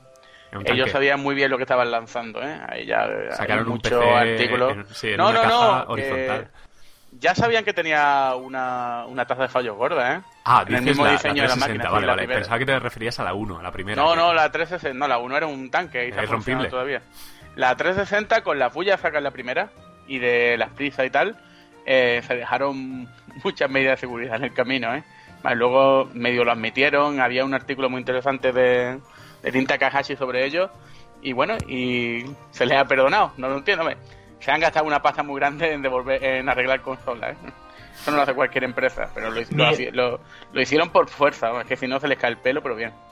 A mí, mi, mi- mi consola, bueno, mi consola, ya no es mi consola, no es la que compré porque será la de otro del servicio técnico. Yo la he enviado tres veces a tierras germanas, a Frankfurt, a que me la reparen. Tres veces. O sea, y las tres para matar a alguien, de verdad. O sea, Y no, era la, no era la misma consola, ¿eh? La no, no, no, nunca te mandan la misma. Te mandan otra que sabes que es que yo sé que esta que tengo, el día que salga el Battlefield, cuando llegue a casa con el juego, se rompe. Lo tengo clarísimo. Voy a llegar y se va a romper y, y voy a matar a mi familia. y Y a violar a los caballos. eso es. Lo de siempre, ¿no? Lo habitual. Sí, sí, sí. Bueno, pues vamos con Ana con otra rondita de tweets, que hay un montón. Bueno, RBNS dice, quiero sagas, juegos que te dejen roto cada vez que juegues. Basta ya de juegos que son incluso más simples que los de antes. Ahí tiene razón. Luego, Gonza Killer dice que no cree que haya un gran salto tecnológico. Apostarán por mayor potencia y mejores funcionalidades online. Bueno, eh, luego Food and Pierce dice, quiero cascos de realidad virtual. Eso también es algo. Luego, RBN Spine otra vez dice que no quiere consolas medio rotas, pero tampoco gastarme mil euros como excusa de que no se rompe. Eso se llama robo. Pues un robo a mano armada sería si nos venden las nuevas consolas a mil euros, estoy de acuerdo. Bueno, Dual Revolver. A ver, yo a esta nueva generación solo le pido un par de cosas y no es nada que ver con potencia de la máquina ni nada parecido. Es solamente que se amplíen las funcionalidades online, pero ya no solo que las amplíen, sino que las perfeccionen. Y básicamente que podamos jugar eh, con plataformas cruzadas, que podamos jugar, eh, yo qué sé, con bueno, todo, todo lo imaginable, absolutamente todo, que funcione perfectamente, servidores dedicados en cada juego, que, que funcione, que de verdad funcionen los juegos y que no haya problemas, porque creo que la próxima generación debería basarse en el juego online sobre todo. Y lo otro que le pido es también, tiene que ver con, con el online y con el formato. Para mí no habría ningún problema, esto va a traer, va a traer repercusión, más de algún vendedor querrá venir a, a incendiarme la casa. Para mí el formato óptico, físico, digital debería eliminarse, pero ya, para que los juegos cuesten lo que deberían costar. Simplemente, que nos llegue el juego y sobre todo que eso nos beneficiara a nosotros, tanto en el precio como en la experiencia final de juego. Y me explico. Que los juegos, al eliminar el formato digital, el, el formato físico, los comprásemos online, evidentemente, te descargas el juego, te cuesta 30 euros y luego le vamos añadiendo pues cosas cada cierto tiempo, pues cada cuatro meses, cada medio año, cada año, lo que sea. Y que gracias a eso los juegos puedan durar 5 años de forma útil, 5, 6, 7 años de forma útil en la consola. Que los vayan ampliando y que no tenga que comprarme el Call of Duty 5, sino que me compre la quinta expansión del Call of Duty y en lugar de costarme otros 70 euros, pues que me cueste pues 30 euros o lo que sea, lo que ellos decidan. Pero que los juegos duren, que se les dé una, una, una, larga duración, varios años, que pueda disfrutar de este juego durante varios años sin que haya problemas pues que, de que quiten los servidores o lo que sea, que es lo que pasa a veces ahora con algunos juegos. O sea, sacan la quinta entrega y la primera pues se queda sin, sin servidores, o sacan la segunda y la primera se queda sin servidores, cosas así. Eso es lo que le pediría yo. Luego, potencia, etcétera, la verdad es que me da igual. Yo llevo tiempo disfrutando de los juegos y me da igual cómo se vean realmente. Si se ven como ahora, si se ven como Battlefield 3, los próximos tengo suficiente. Yo estoy totalmente de desacuerdo lo de lo que dice Dual de los juegos físicos y, y online, porque para mí, para mí eso sería una aberración. Por desgracia que es lo que creo que es lo que va a pasar. Porque si tú les das a las empresas el poder total sobre tu producto, que es lo que tienen cuando compras el juego online, porque básicamente no tienes el juego, tienes una licencia con la que ellos te dejan jugar al juego. Que sí, que, suena muy bonito, que van a hacer, te va a durar el juego 5 años, te van a durar, no, va a ser igual, te van a cobrar casi igual, a no ser que tengan casos excepcionales como son Steam y Bale. Y lo único que va a hacer que los, los usuarios van a estar súper jodidos. Si ya os parece mal el pase online, me parece muy raro que a alguien le parezca mal el pase online y luego quiera juego solo online, porque es que es básicamente darle el poder total sobre tu compra a la empresa. Y eso para mí va a ser un problema muy serio. No, no, no, pero acabas, acabas de mencionar una clave, Steam. ¿Por qué no se pueden abrir más tiendas como Steam? Porque Steam es una cosa y, las y Microsoft, Sony y todo son diferentes. Es posible, sería bonito, pero es que no va a ser así. No, y otra cosa, que el poder, no. el poder no lo tienen las empresas, el poder lo sí, tiene el sí. consumidor. En todo momento, cuando tú compras un juego online, la empresa, si quiere, te puede cerrar el. Por supuesto, y tú, y tú puedes no comprarlo. ¿Vale? Pero cuando tú te compres, como ha pasado, 20 o 30 juegos en el Steam, o en el Era Origin, o en la Xbox, y te baneen por cualquier tontería, y te quiten todo el acceso a tu juego, te, te vas a quedar con una cara que ya. Y esto está pasando. O que te quiten un juego por problema de. Hay gente que ha comprado libros de Kindle, hay gente que ha comprado juegos y no puede acceder a ellos. Yo, pero para mí, como mi copia física aquí, no hay nada. Pues yo la jugaré dentro de 15 o 20 años, que es lo, otra cosa que decía Muki. Si ese servicio desaparece de 20, dentro de 15 años, ¿a qué juegas? Es que acabo de decir que lo que deben hacer es que no desaparezca absolutamente nada. ¿No creéis? Eso, eso va a ser imposible. que os interrumpa. ¿No creéis que llegará un momento en que para iniciar un juego haga falta internet? Sí, Directamente. claro, en la próxima Eh, Pues generación. que no habrá ningún problema. Teóricamente, dentro de cinco años, todo el mundo debería tener internet ya en casa, quien tenga Eh, una y consola. si no lo tienes, El problema no es el acceso a internet, Muki. El problema es que ellos luego quieran seguir albergando en los servidores de juego, eh, que no cambie. Sí, lo están pero me haciendo ahora. refiero, me refiero a meter un disco en la consola si todavía seguimos con discos y que si no has iniciado una sesión en internet no te deje ejecutar el Sí, juego. ya, ya, eso va a pasar seguro. Ah, me, est- me estás diciendo, Muki, que puede haber alguien que capaz de gastarse 300 euros en una consola, 70 euros en un juego y no poder pagar una conexión de 20 euros de internet al mes. Pero imagina que se lleva la consola al campo. Donde Exacto, tú siempre internet. tienes conexión a Eso es internet. otra cosa. Es que entonces está perdiendo el, el consumidor. No hay ninguna ventaja, ¿vale? Para el consumidor en ese aspecto. La única que la, te- la supuesta es de que los juegos fueran a valer menos. Pero es que eso por ahora no es así. Porque las empresas, por ejemplo, están. ¿Por qué crees que vale un juego 70 euros online? Por ejemplo, de estos que hay de descarga nuevo en PSN, ¿no? Está el Socon mismo. Y está al mismo precio que las tiendas. Porque las tiendas hacen boicot a las empresas que bajen los juegos en, en de salida, en, en físico y en online. A la propia Steam se lo hacen. ¿Vale? Es que eso es un tema muy complicado, pero yo siempre lo veo como una cosa que va a joder al, al usuario. Claro, yo veo mucha gente de la prensa que eso se parece de puta madre, claro, porque co- coño, todos cogen el código rápido, lo trincan de gañote y a ellos les da igual, claro que les da igual. Cuando algo es gratis te da igual, pero el que tiene que pagar los 70 napos, la gracia, la maldita gracia que le va a hacer porque tenga un comentario en un foro, le baneen y te quiten todo el acceso a los juegos. Eso es un problema muy gordo.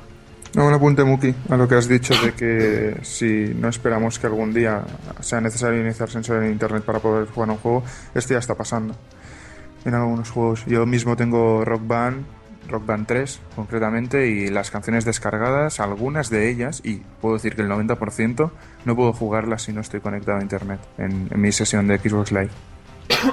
Así Eh, que... entrado la tos tonta con este tema. Sí, es verdad.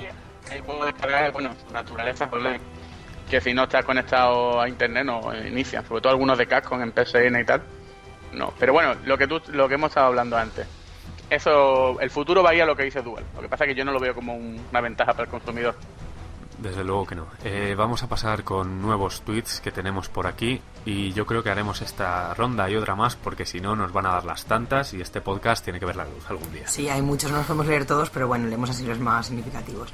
Eh, Dante Inferno dice que de la siguiente generación espera que no caigamos en los juegos tópicos de siempre e innoven con algo distinto. Eh, mm, Gen, eh, hace Castiblanc dice que espere que el servicio online esté más controlado y que sea más seguro, sobre todo con los cheaters. Luego, Mark Outfan eh, espera que las compañías no se centren en el 3D, porque si no será un desastre. Bueno, esto el 3D también. Sí, bueno, mientras sea opcional, como, como hemos hablado antes, eh, fuera de, de llamada, eh, el 3D no molesta a nadie. Todo lo que sea opcional es bueno. Yo no entiendo la manija que hay la gente con el 3D. Si lo tienes bien, si no, pues también. No sé. Hay uno muy es que no hay- interesante, eh, perdona, perdona, eh, de Canicat. Sí, que dice que por qué nunca se han planteado Sony y Microsoft hacer consolas con piezas de ampliación como RAM o gráfica. Sí, se lo han planteado muchas veces. ¿Tú qué crees que es Kinect? Eh, Blue, se te oye un poco mal. ¿Puedes colgar y llamar directamente? Estaba Eh, mencionando el tema de Kinect. Sí. Ya estoy. que- Ahora. Ah, ¿Qué decías de que, Kinect? Mm, que básicamente Kinect es una expansión de la consola, de hardware. y la campaña publicitaria de Kinect gorda, que fue gorda- la más gorda de la industria, es básicamente eso. Se la han pensado, se la han pensado Pero, muchas veces. pero esto ya lo han hecho. Eh, recordad, Sí. eh, recordad eh, la ampliación de RAM de Saturn, por Claro, ejemplo. claro. O los 64 chips especiales. pack. Exacto, o los chips especiales de tanto Super Nintendo como Mega Drive, el SFX y el SVP de, del Virtua Racing. Pero eso fracciona el mercado y no te da. Una de las bases del, del lanzamiento de una consola es la publicidad. No te da la misma publicidad. Ha salido la PlayStation 4 o la Xbox nueva que ha salido una expansión. Es que la publicidad de lanzamiento es algo muy importante. Es la necesidad, es como de los iPhone y todo lo de Apple. Es la necesidad de tener el nuevo modelo. ¿Tú te crees que la misma gente se iba a comprar un iPhone? Vale, si le pusieran un módulo RAM que metiera por, por la ranura, no. Ellos quieren- comprarían el iPhone nuevo, aunque tenga cuatro chorradas más. Es que así así funciona el mercado. No, y Eso- es verdad también que la gente se compra una consola sabiendo que no va a tener que ponerle nada especial luego para que... Eso es lo que quería decir. Que lo que te compras el primer día te valga para el último. Si no te compras un PC. Exactamente, y vamos a terminar con los últimos tweets y hacemos como una especie de consenso general de qué queremos, que yo creo que más o menos lo tenemos claro, y qué creemos, que es un poco lo peor, que es cuando las compañías deciden por nosotros. Así que Ana termina con los dos últimos tweets. Bueno, eh, RBN Esp otra vez nos dice que un online compartido para Xbox y Play, aunque sea de pago, que también lo había dicho algún otro usuario por ahí. Sí. Y luego Sergio Servin nos dice que no estaría de más 60 FPS, modos historias de más de 6 horas y originalidad y novedad, nada de exprimir sagas. Sí, esto también es recurrente. Eh, Blue quería comentar algo acerca del online compartido entre Lo del plataformas. online compartido es imposible. No, para empezar, todo lo que sea Xbox porque Microsoft no quiere. Vamos, lo deja claro en su de de desarrollo, cuando tú vas a hacer un juego y tal, ellos no quieren que tú compartas online con él, con nada. Sí, de PC a Play 3 se puede. Sí, Portal 2, eh, por ejemplo. Exacto, Portal 2 eh, es una de las razones por las que Bale se inclinó ahora por Play 3 también en estos últimos años. Y el nuevo Counter-Strike, el Final Fantasy este y tal, pero en Xbox olvidaros, es que no quieren.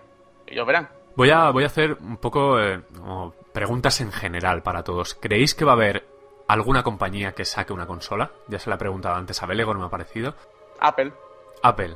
Lo Pero no una, no una consola, va a sacar algo para el salón, ¿vale? Que va a ser de todo. Sí, un Mac para el salón, por así decirlo, que reúna iOS, eh, juego, Apple Store, etcétera. Y el Game Newell este de Bale lo dijo hace poco, que está, está asustado de que haga eso. Porque si Apple lo hace, os vais a reír de la Wii y de los juegos Sí, sí, sí. La verdad es que da, un poco de miedo. La cuota de mercado de Apple, lo que ha comido en tan poco tiempo, da, asusta. ¿Creéis que las portátiles en la próxima generación, que bueno, las portátiles siempre van como los como el Mundial y la Eurocopa en el fútbol, es cada cuatro, cada dos o algo así, y ahora con PS Vita y 3DS, ¿cómo veis el futuro de las portátiles? ¿Más potencia o algo, algo como una Apple Store, como, como parece ser que se está haciendo. ¿Cómo, ¿Veis que van a evolucionar de alguna manera clara? Sí, una Apple Store con buenos juegos, a diferencia de la Apple Store. Hombre, está claro que algo, tienen que hacer, porque si no se van a quedar atrás y necesitan eso, innovar en algo. En cuanto den con la clave, pues todos empezarán a copiar entre todos y tendremos una nueva consola que hará X.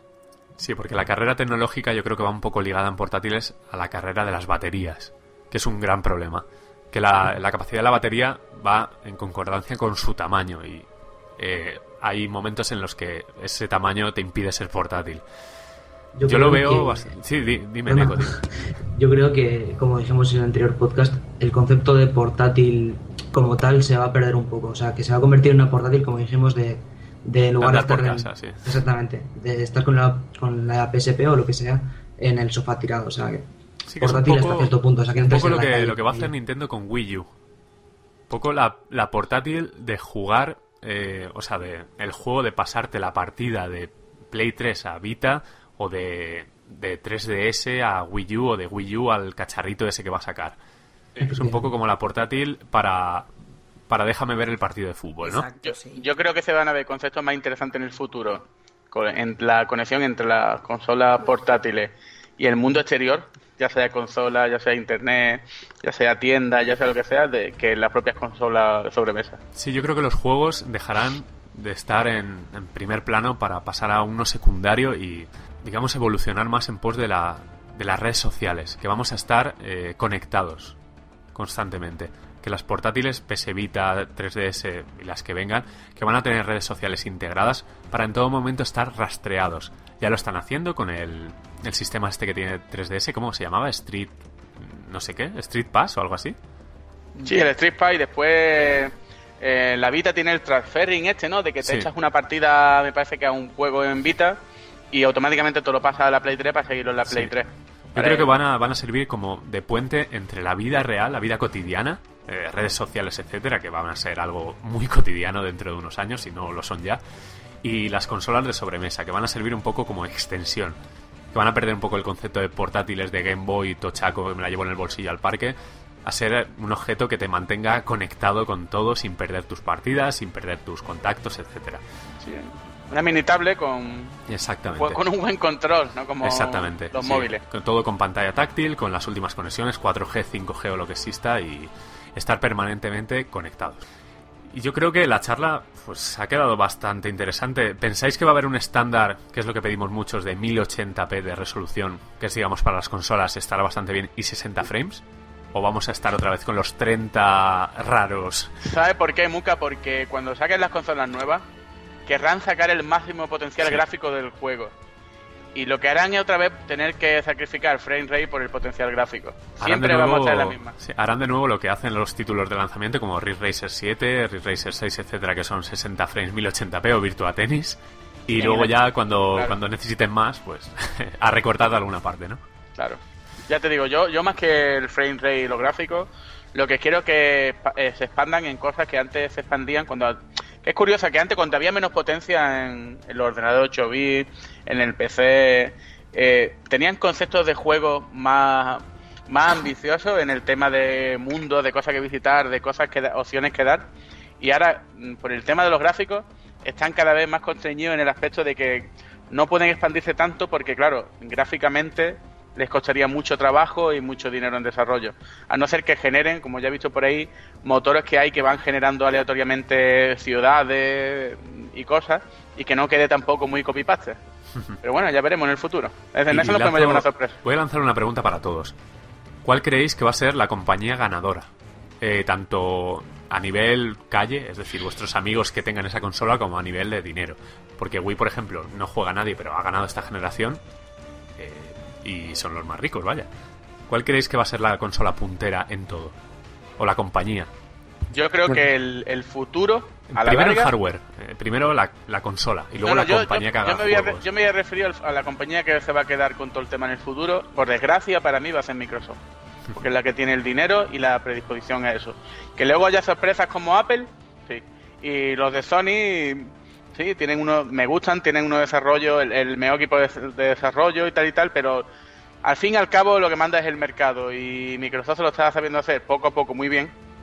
Y yo creo que esta gente son muy persistentes y acabarán llevándose el mercado. Y yo creo que Nintendo va a morir de su propio éxito, como se está viendo con la 3DS y como pasa con la Wii U.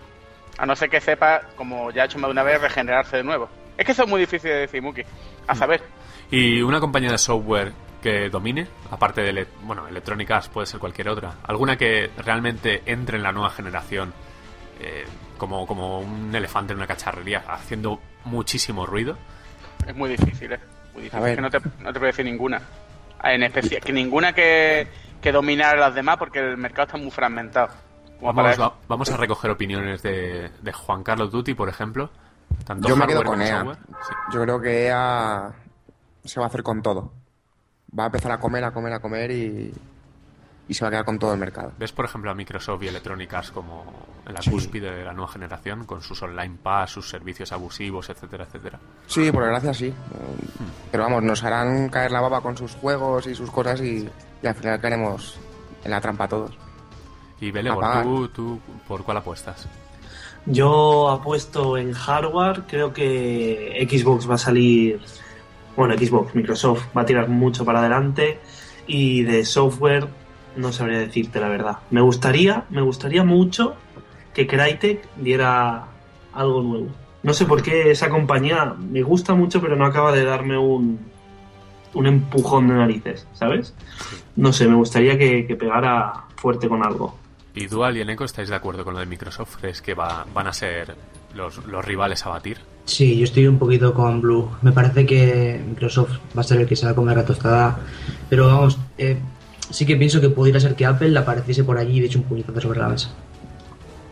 ¿Dual, tú Tú, estarías Muki- contento? Sí. dime. Muki, has preguntado cuál será la consola ganadora.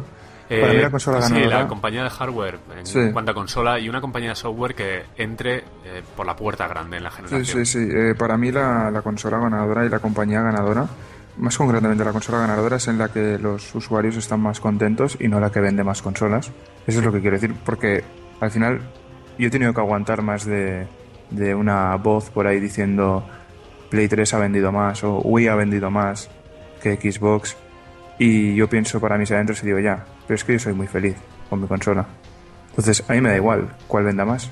Yo quiero que la mía, la que yo compre, sea la que me haga sentir mejor. Y para mí esa es la consola ganadora. En cuanto a las compañías de software, veo a Electronic Arts muy fuerte. Realmente. Ya se han, han- Que parece que están muy arriba, pero es que lo han amoldado todo y ahora es cuando viene. Ahora es cuando van a terminar de pegar la, la hostia definitiva. Yo quiero romper una lanza a favor de Rockstar. Creo que Rockstar en cada generación va a ir a más. Todo lo que hacen lo hacen bien y personalmente los veo como la compañía más innovadora y que más arriesga sobre todo. Vale Pero, que Moki- Electronic Arts lo hace muy bien. Sí, dime, dime. Pero Moki, mm, serás más continuista. Es que el problema de, de todas las compañías que estamos hablando es que sean continuistas y, y no que haya una que dé el pelotazo con algo que no hayamos visto.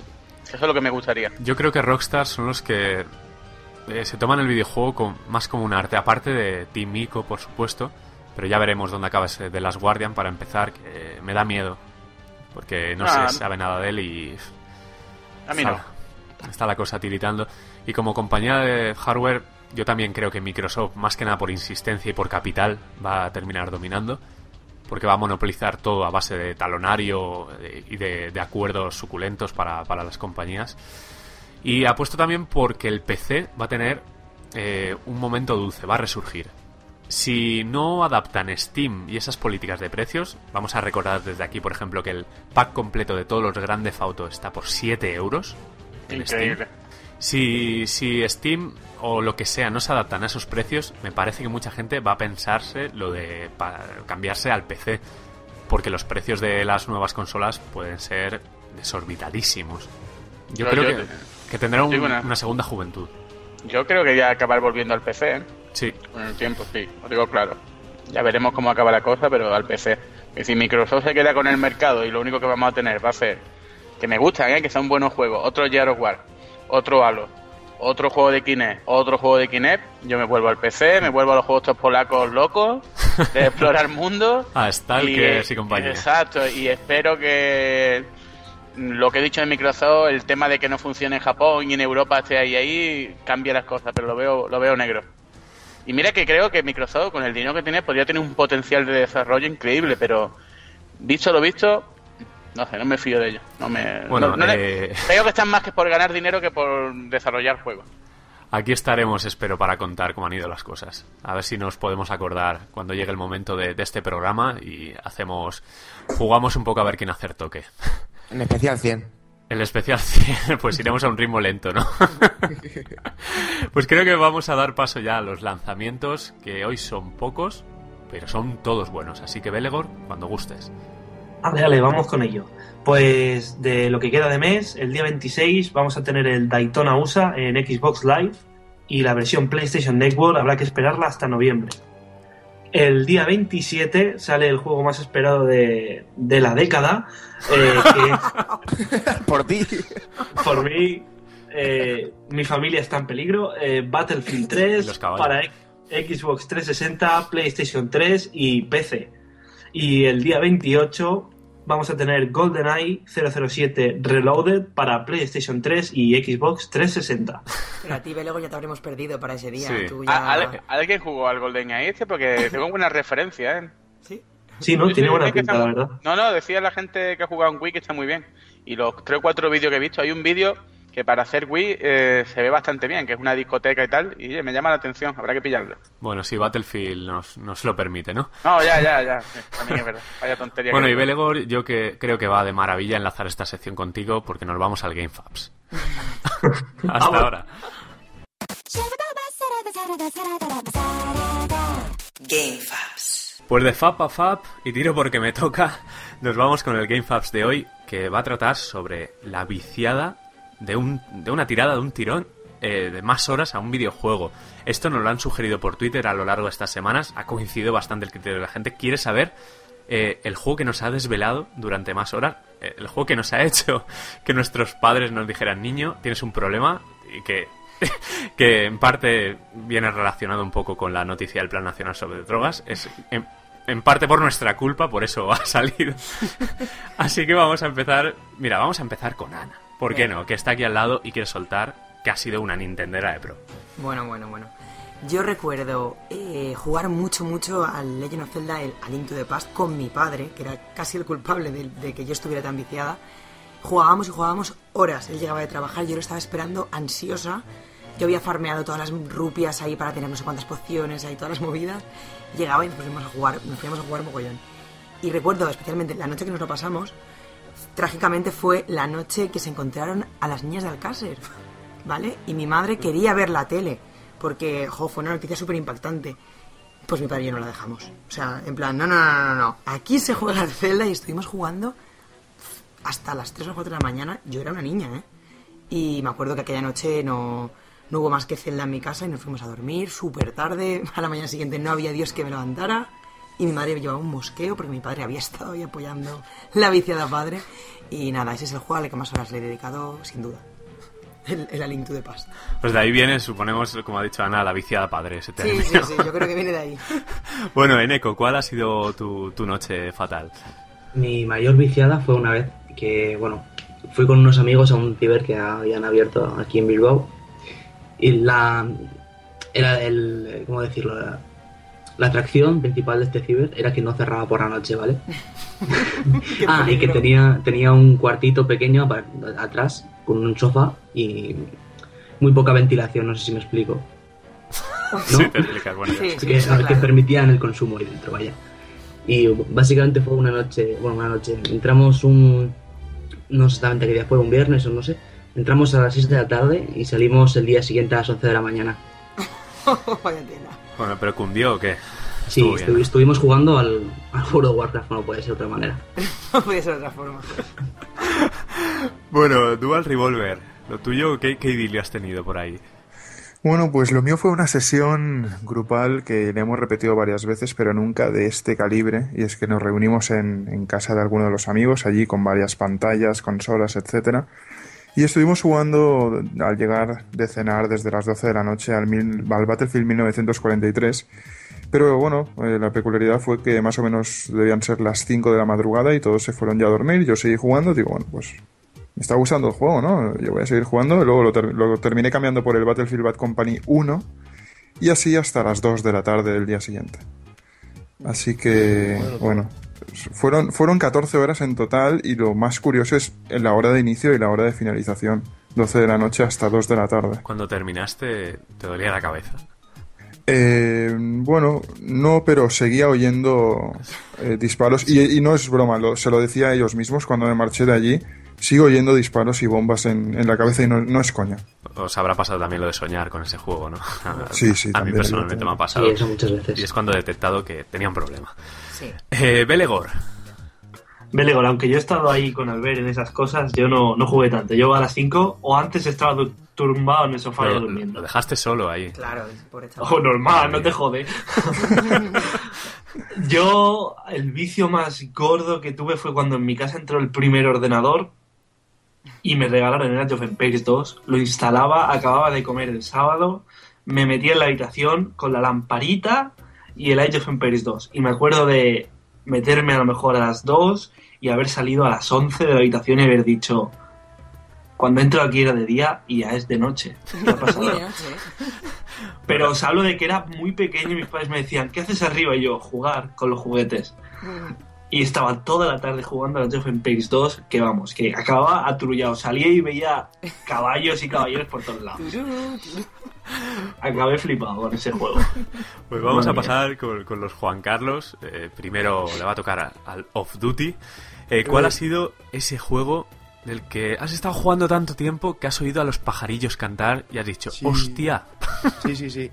Eh, os pongo en situación, 9 de la noche, yo salgo a las 9 y media de trabajar y, y el game cierra a las 10, ¿vale? Le conté un película a mi jefe, desde aquí un saludo Paco, y le dije que no sé quién se haya puesto malo, no sé qué, que si podía salir un poquito antes para ir corriendo a, a por el COD 5, que salía ese día justo y no podía ir por la mañana a cogerlo. Y recuerdo llegar a casa, cenar un bocadillo, bueno, un montadito para tardar menos, meter el disco dentro y jugar, jugar, jugar, escuchar levantar a mi padre, vaya a trabajar a las 6 de la mañana, callarme como una perrilla para que no me escuchase. ¿Cuántos Y, ya de repente a las 8 a mi hermano para ir al instituto y yo jugando. y escuchar los pajaritos y ya acostarme por vergüenza de, de ¿Ese escuchar a los día, pajaritos. ¿Ese día trabajabas? Eh, de tarde. Entonces estaba. Me daba tiempo a dormir un rato, por lo menos. Pero fue un poco lamentable. Cuando me di cuenta de que estaban los pajaritos, dije, hostia, me acosté por vergüenza, porque el sueño no tenía. Y Ni dolor de cabeza, ahí. ni nada. Y, y tú solito en el online. Sí, sí, sí, yo solito con un. Acabé jugando con un guiri y nos lo pasamos de puta madre. Bueno, es- esas amistades nocturnas siempre, Sí. Siempre buenas. Y Blue, ¿cuál ha sido ese, ese juego? Que también me has oído a los pajarillos pillar por la mañana. Es que lo que pasa a los viejunos como yo es que tenemos tanto durante eh, tantos años, pues a mí me vienen tres momentos especiales. Dos de ellos con el Amiga, que yo creo que es con el ordenador que más he viciado. Uno fue con el juego Wings, ¿os suena el juego alguno? Sí, a mí sí. ¿Vale? Eh, que estaba en la Game Boy Advance también me parece. Ese juego me acuerdo de haber cogido yo, levantarme por la mañana y lo que ha dicho Juanca, a las 4 o 5 de la mañana a acostarme. Después, en compañía, el Hired Guns, ¿os suena? Que es No. un juego de amiga que era cuatro jugadores, era como el predecesor del Doom y tal de aquella época, pero era un cooperativo de una escuadra de cuatro jugadores. Bueno, eso fue un, un día por la mañana, un viernes, hasta un sábado por la tarde. Vale. Eso es, pero verás con más gente allí, o sea, había un olor a humanidad ya que no te digo. y el más gordo fue, curiosamente, cuando estamos desarrollando videojuegos, tenía, en la oficina al lado teníamos un piso alquilado, ¿vale? Y nos íbamos allí los grafistas, bueno, cada uno, el grupito que tocaba, ¿no? Y nos metimos con el Tekken 2 en la Play, recién salido. Y me acuerdo yo que era, una, era un juego de importación porque era la versión americana. Pues la, la PAL era una porquería. Y estuvimos desde, desde un viernes por la tarde hasta un lunes. Jugando exclusivamente al Tekken, al Tekken 2. Aquello era para dormir un poco, comer y tal. Claro, éramos 5 o 6 tíos, imagínate tú la que se liaba. Yo no he, jugado- he vuelto a jugar un torneo de un juego de lucha sin, con tanta intensidad desde entonces, ¿eh? Madre mía. Una yo- pregunta, Blue, cuando llegaste a casa y viste a tu familia, ¿le pegaste hostias o dijiste sola normal? Yo no tenía familia por aquel entonces, ¿eh? Les hice una llave, ¿no? La de King. El combo ese de llaves. No, no, si es, por la- si es por mis padres, no, pues yo siempre he sido un poco república independiente de Blue, ¿no? Y si es por la que tengo ahora, no, no tenía ella. Era, yo creo que yo, con lo viejo que estoy, ya voy a pegarme. Si Vale. me tiro al Demon Soul dos horas y pico, ya. eh, eh, está- mira, los ojos me están llorando.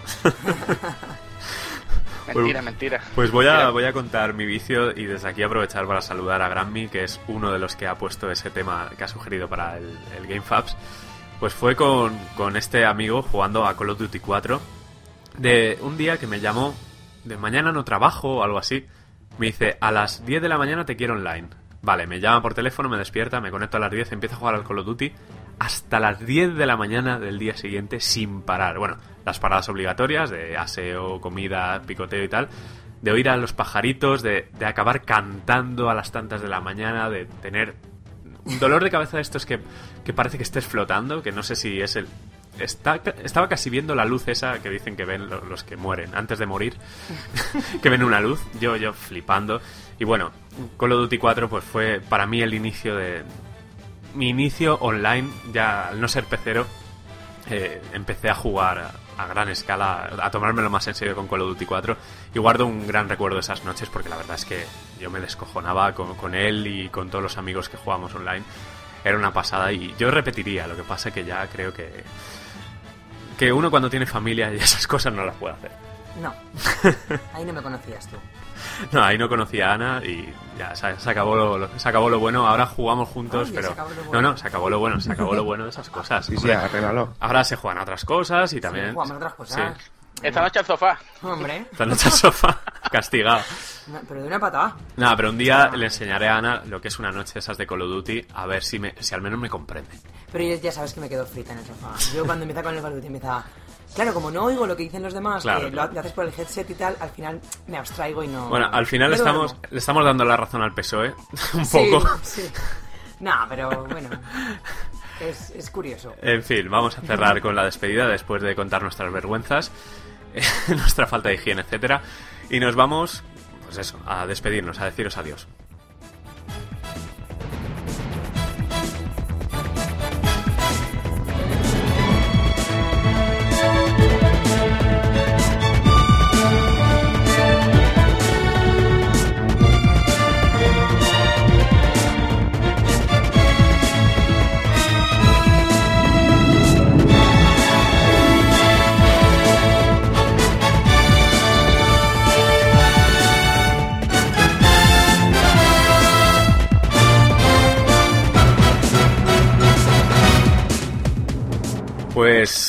Lamentablemente hemos llegado al final. Ya sabemos que os gusta escucharnos y que os estáis viciando. O, o no, o no, que también puede ser.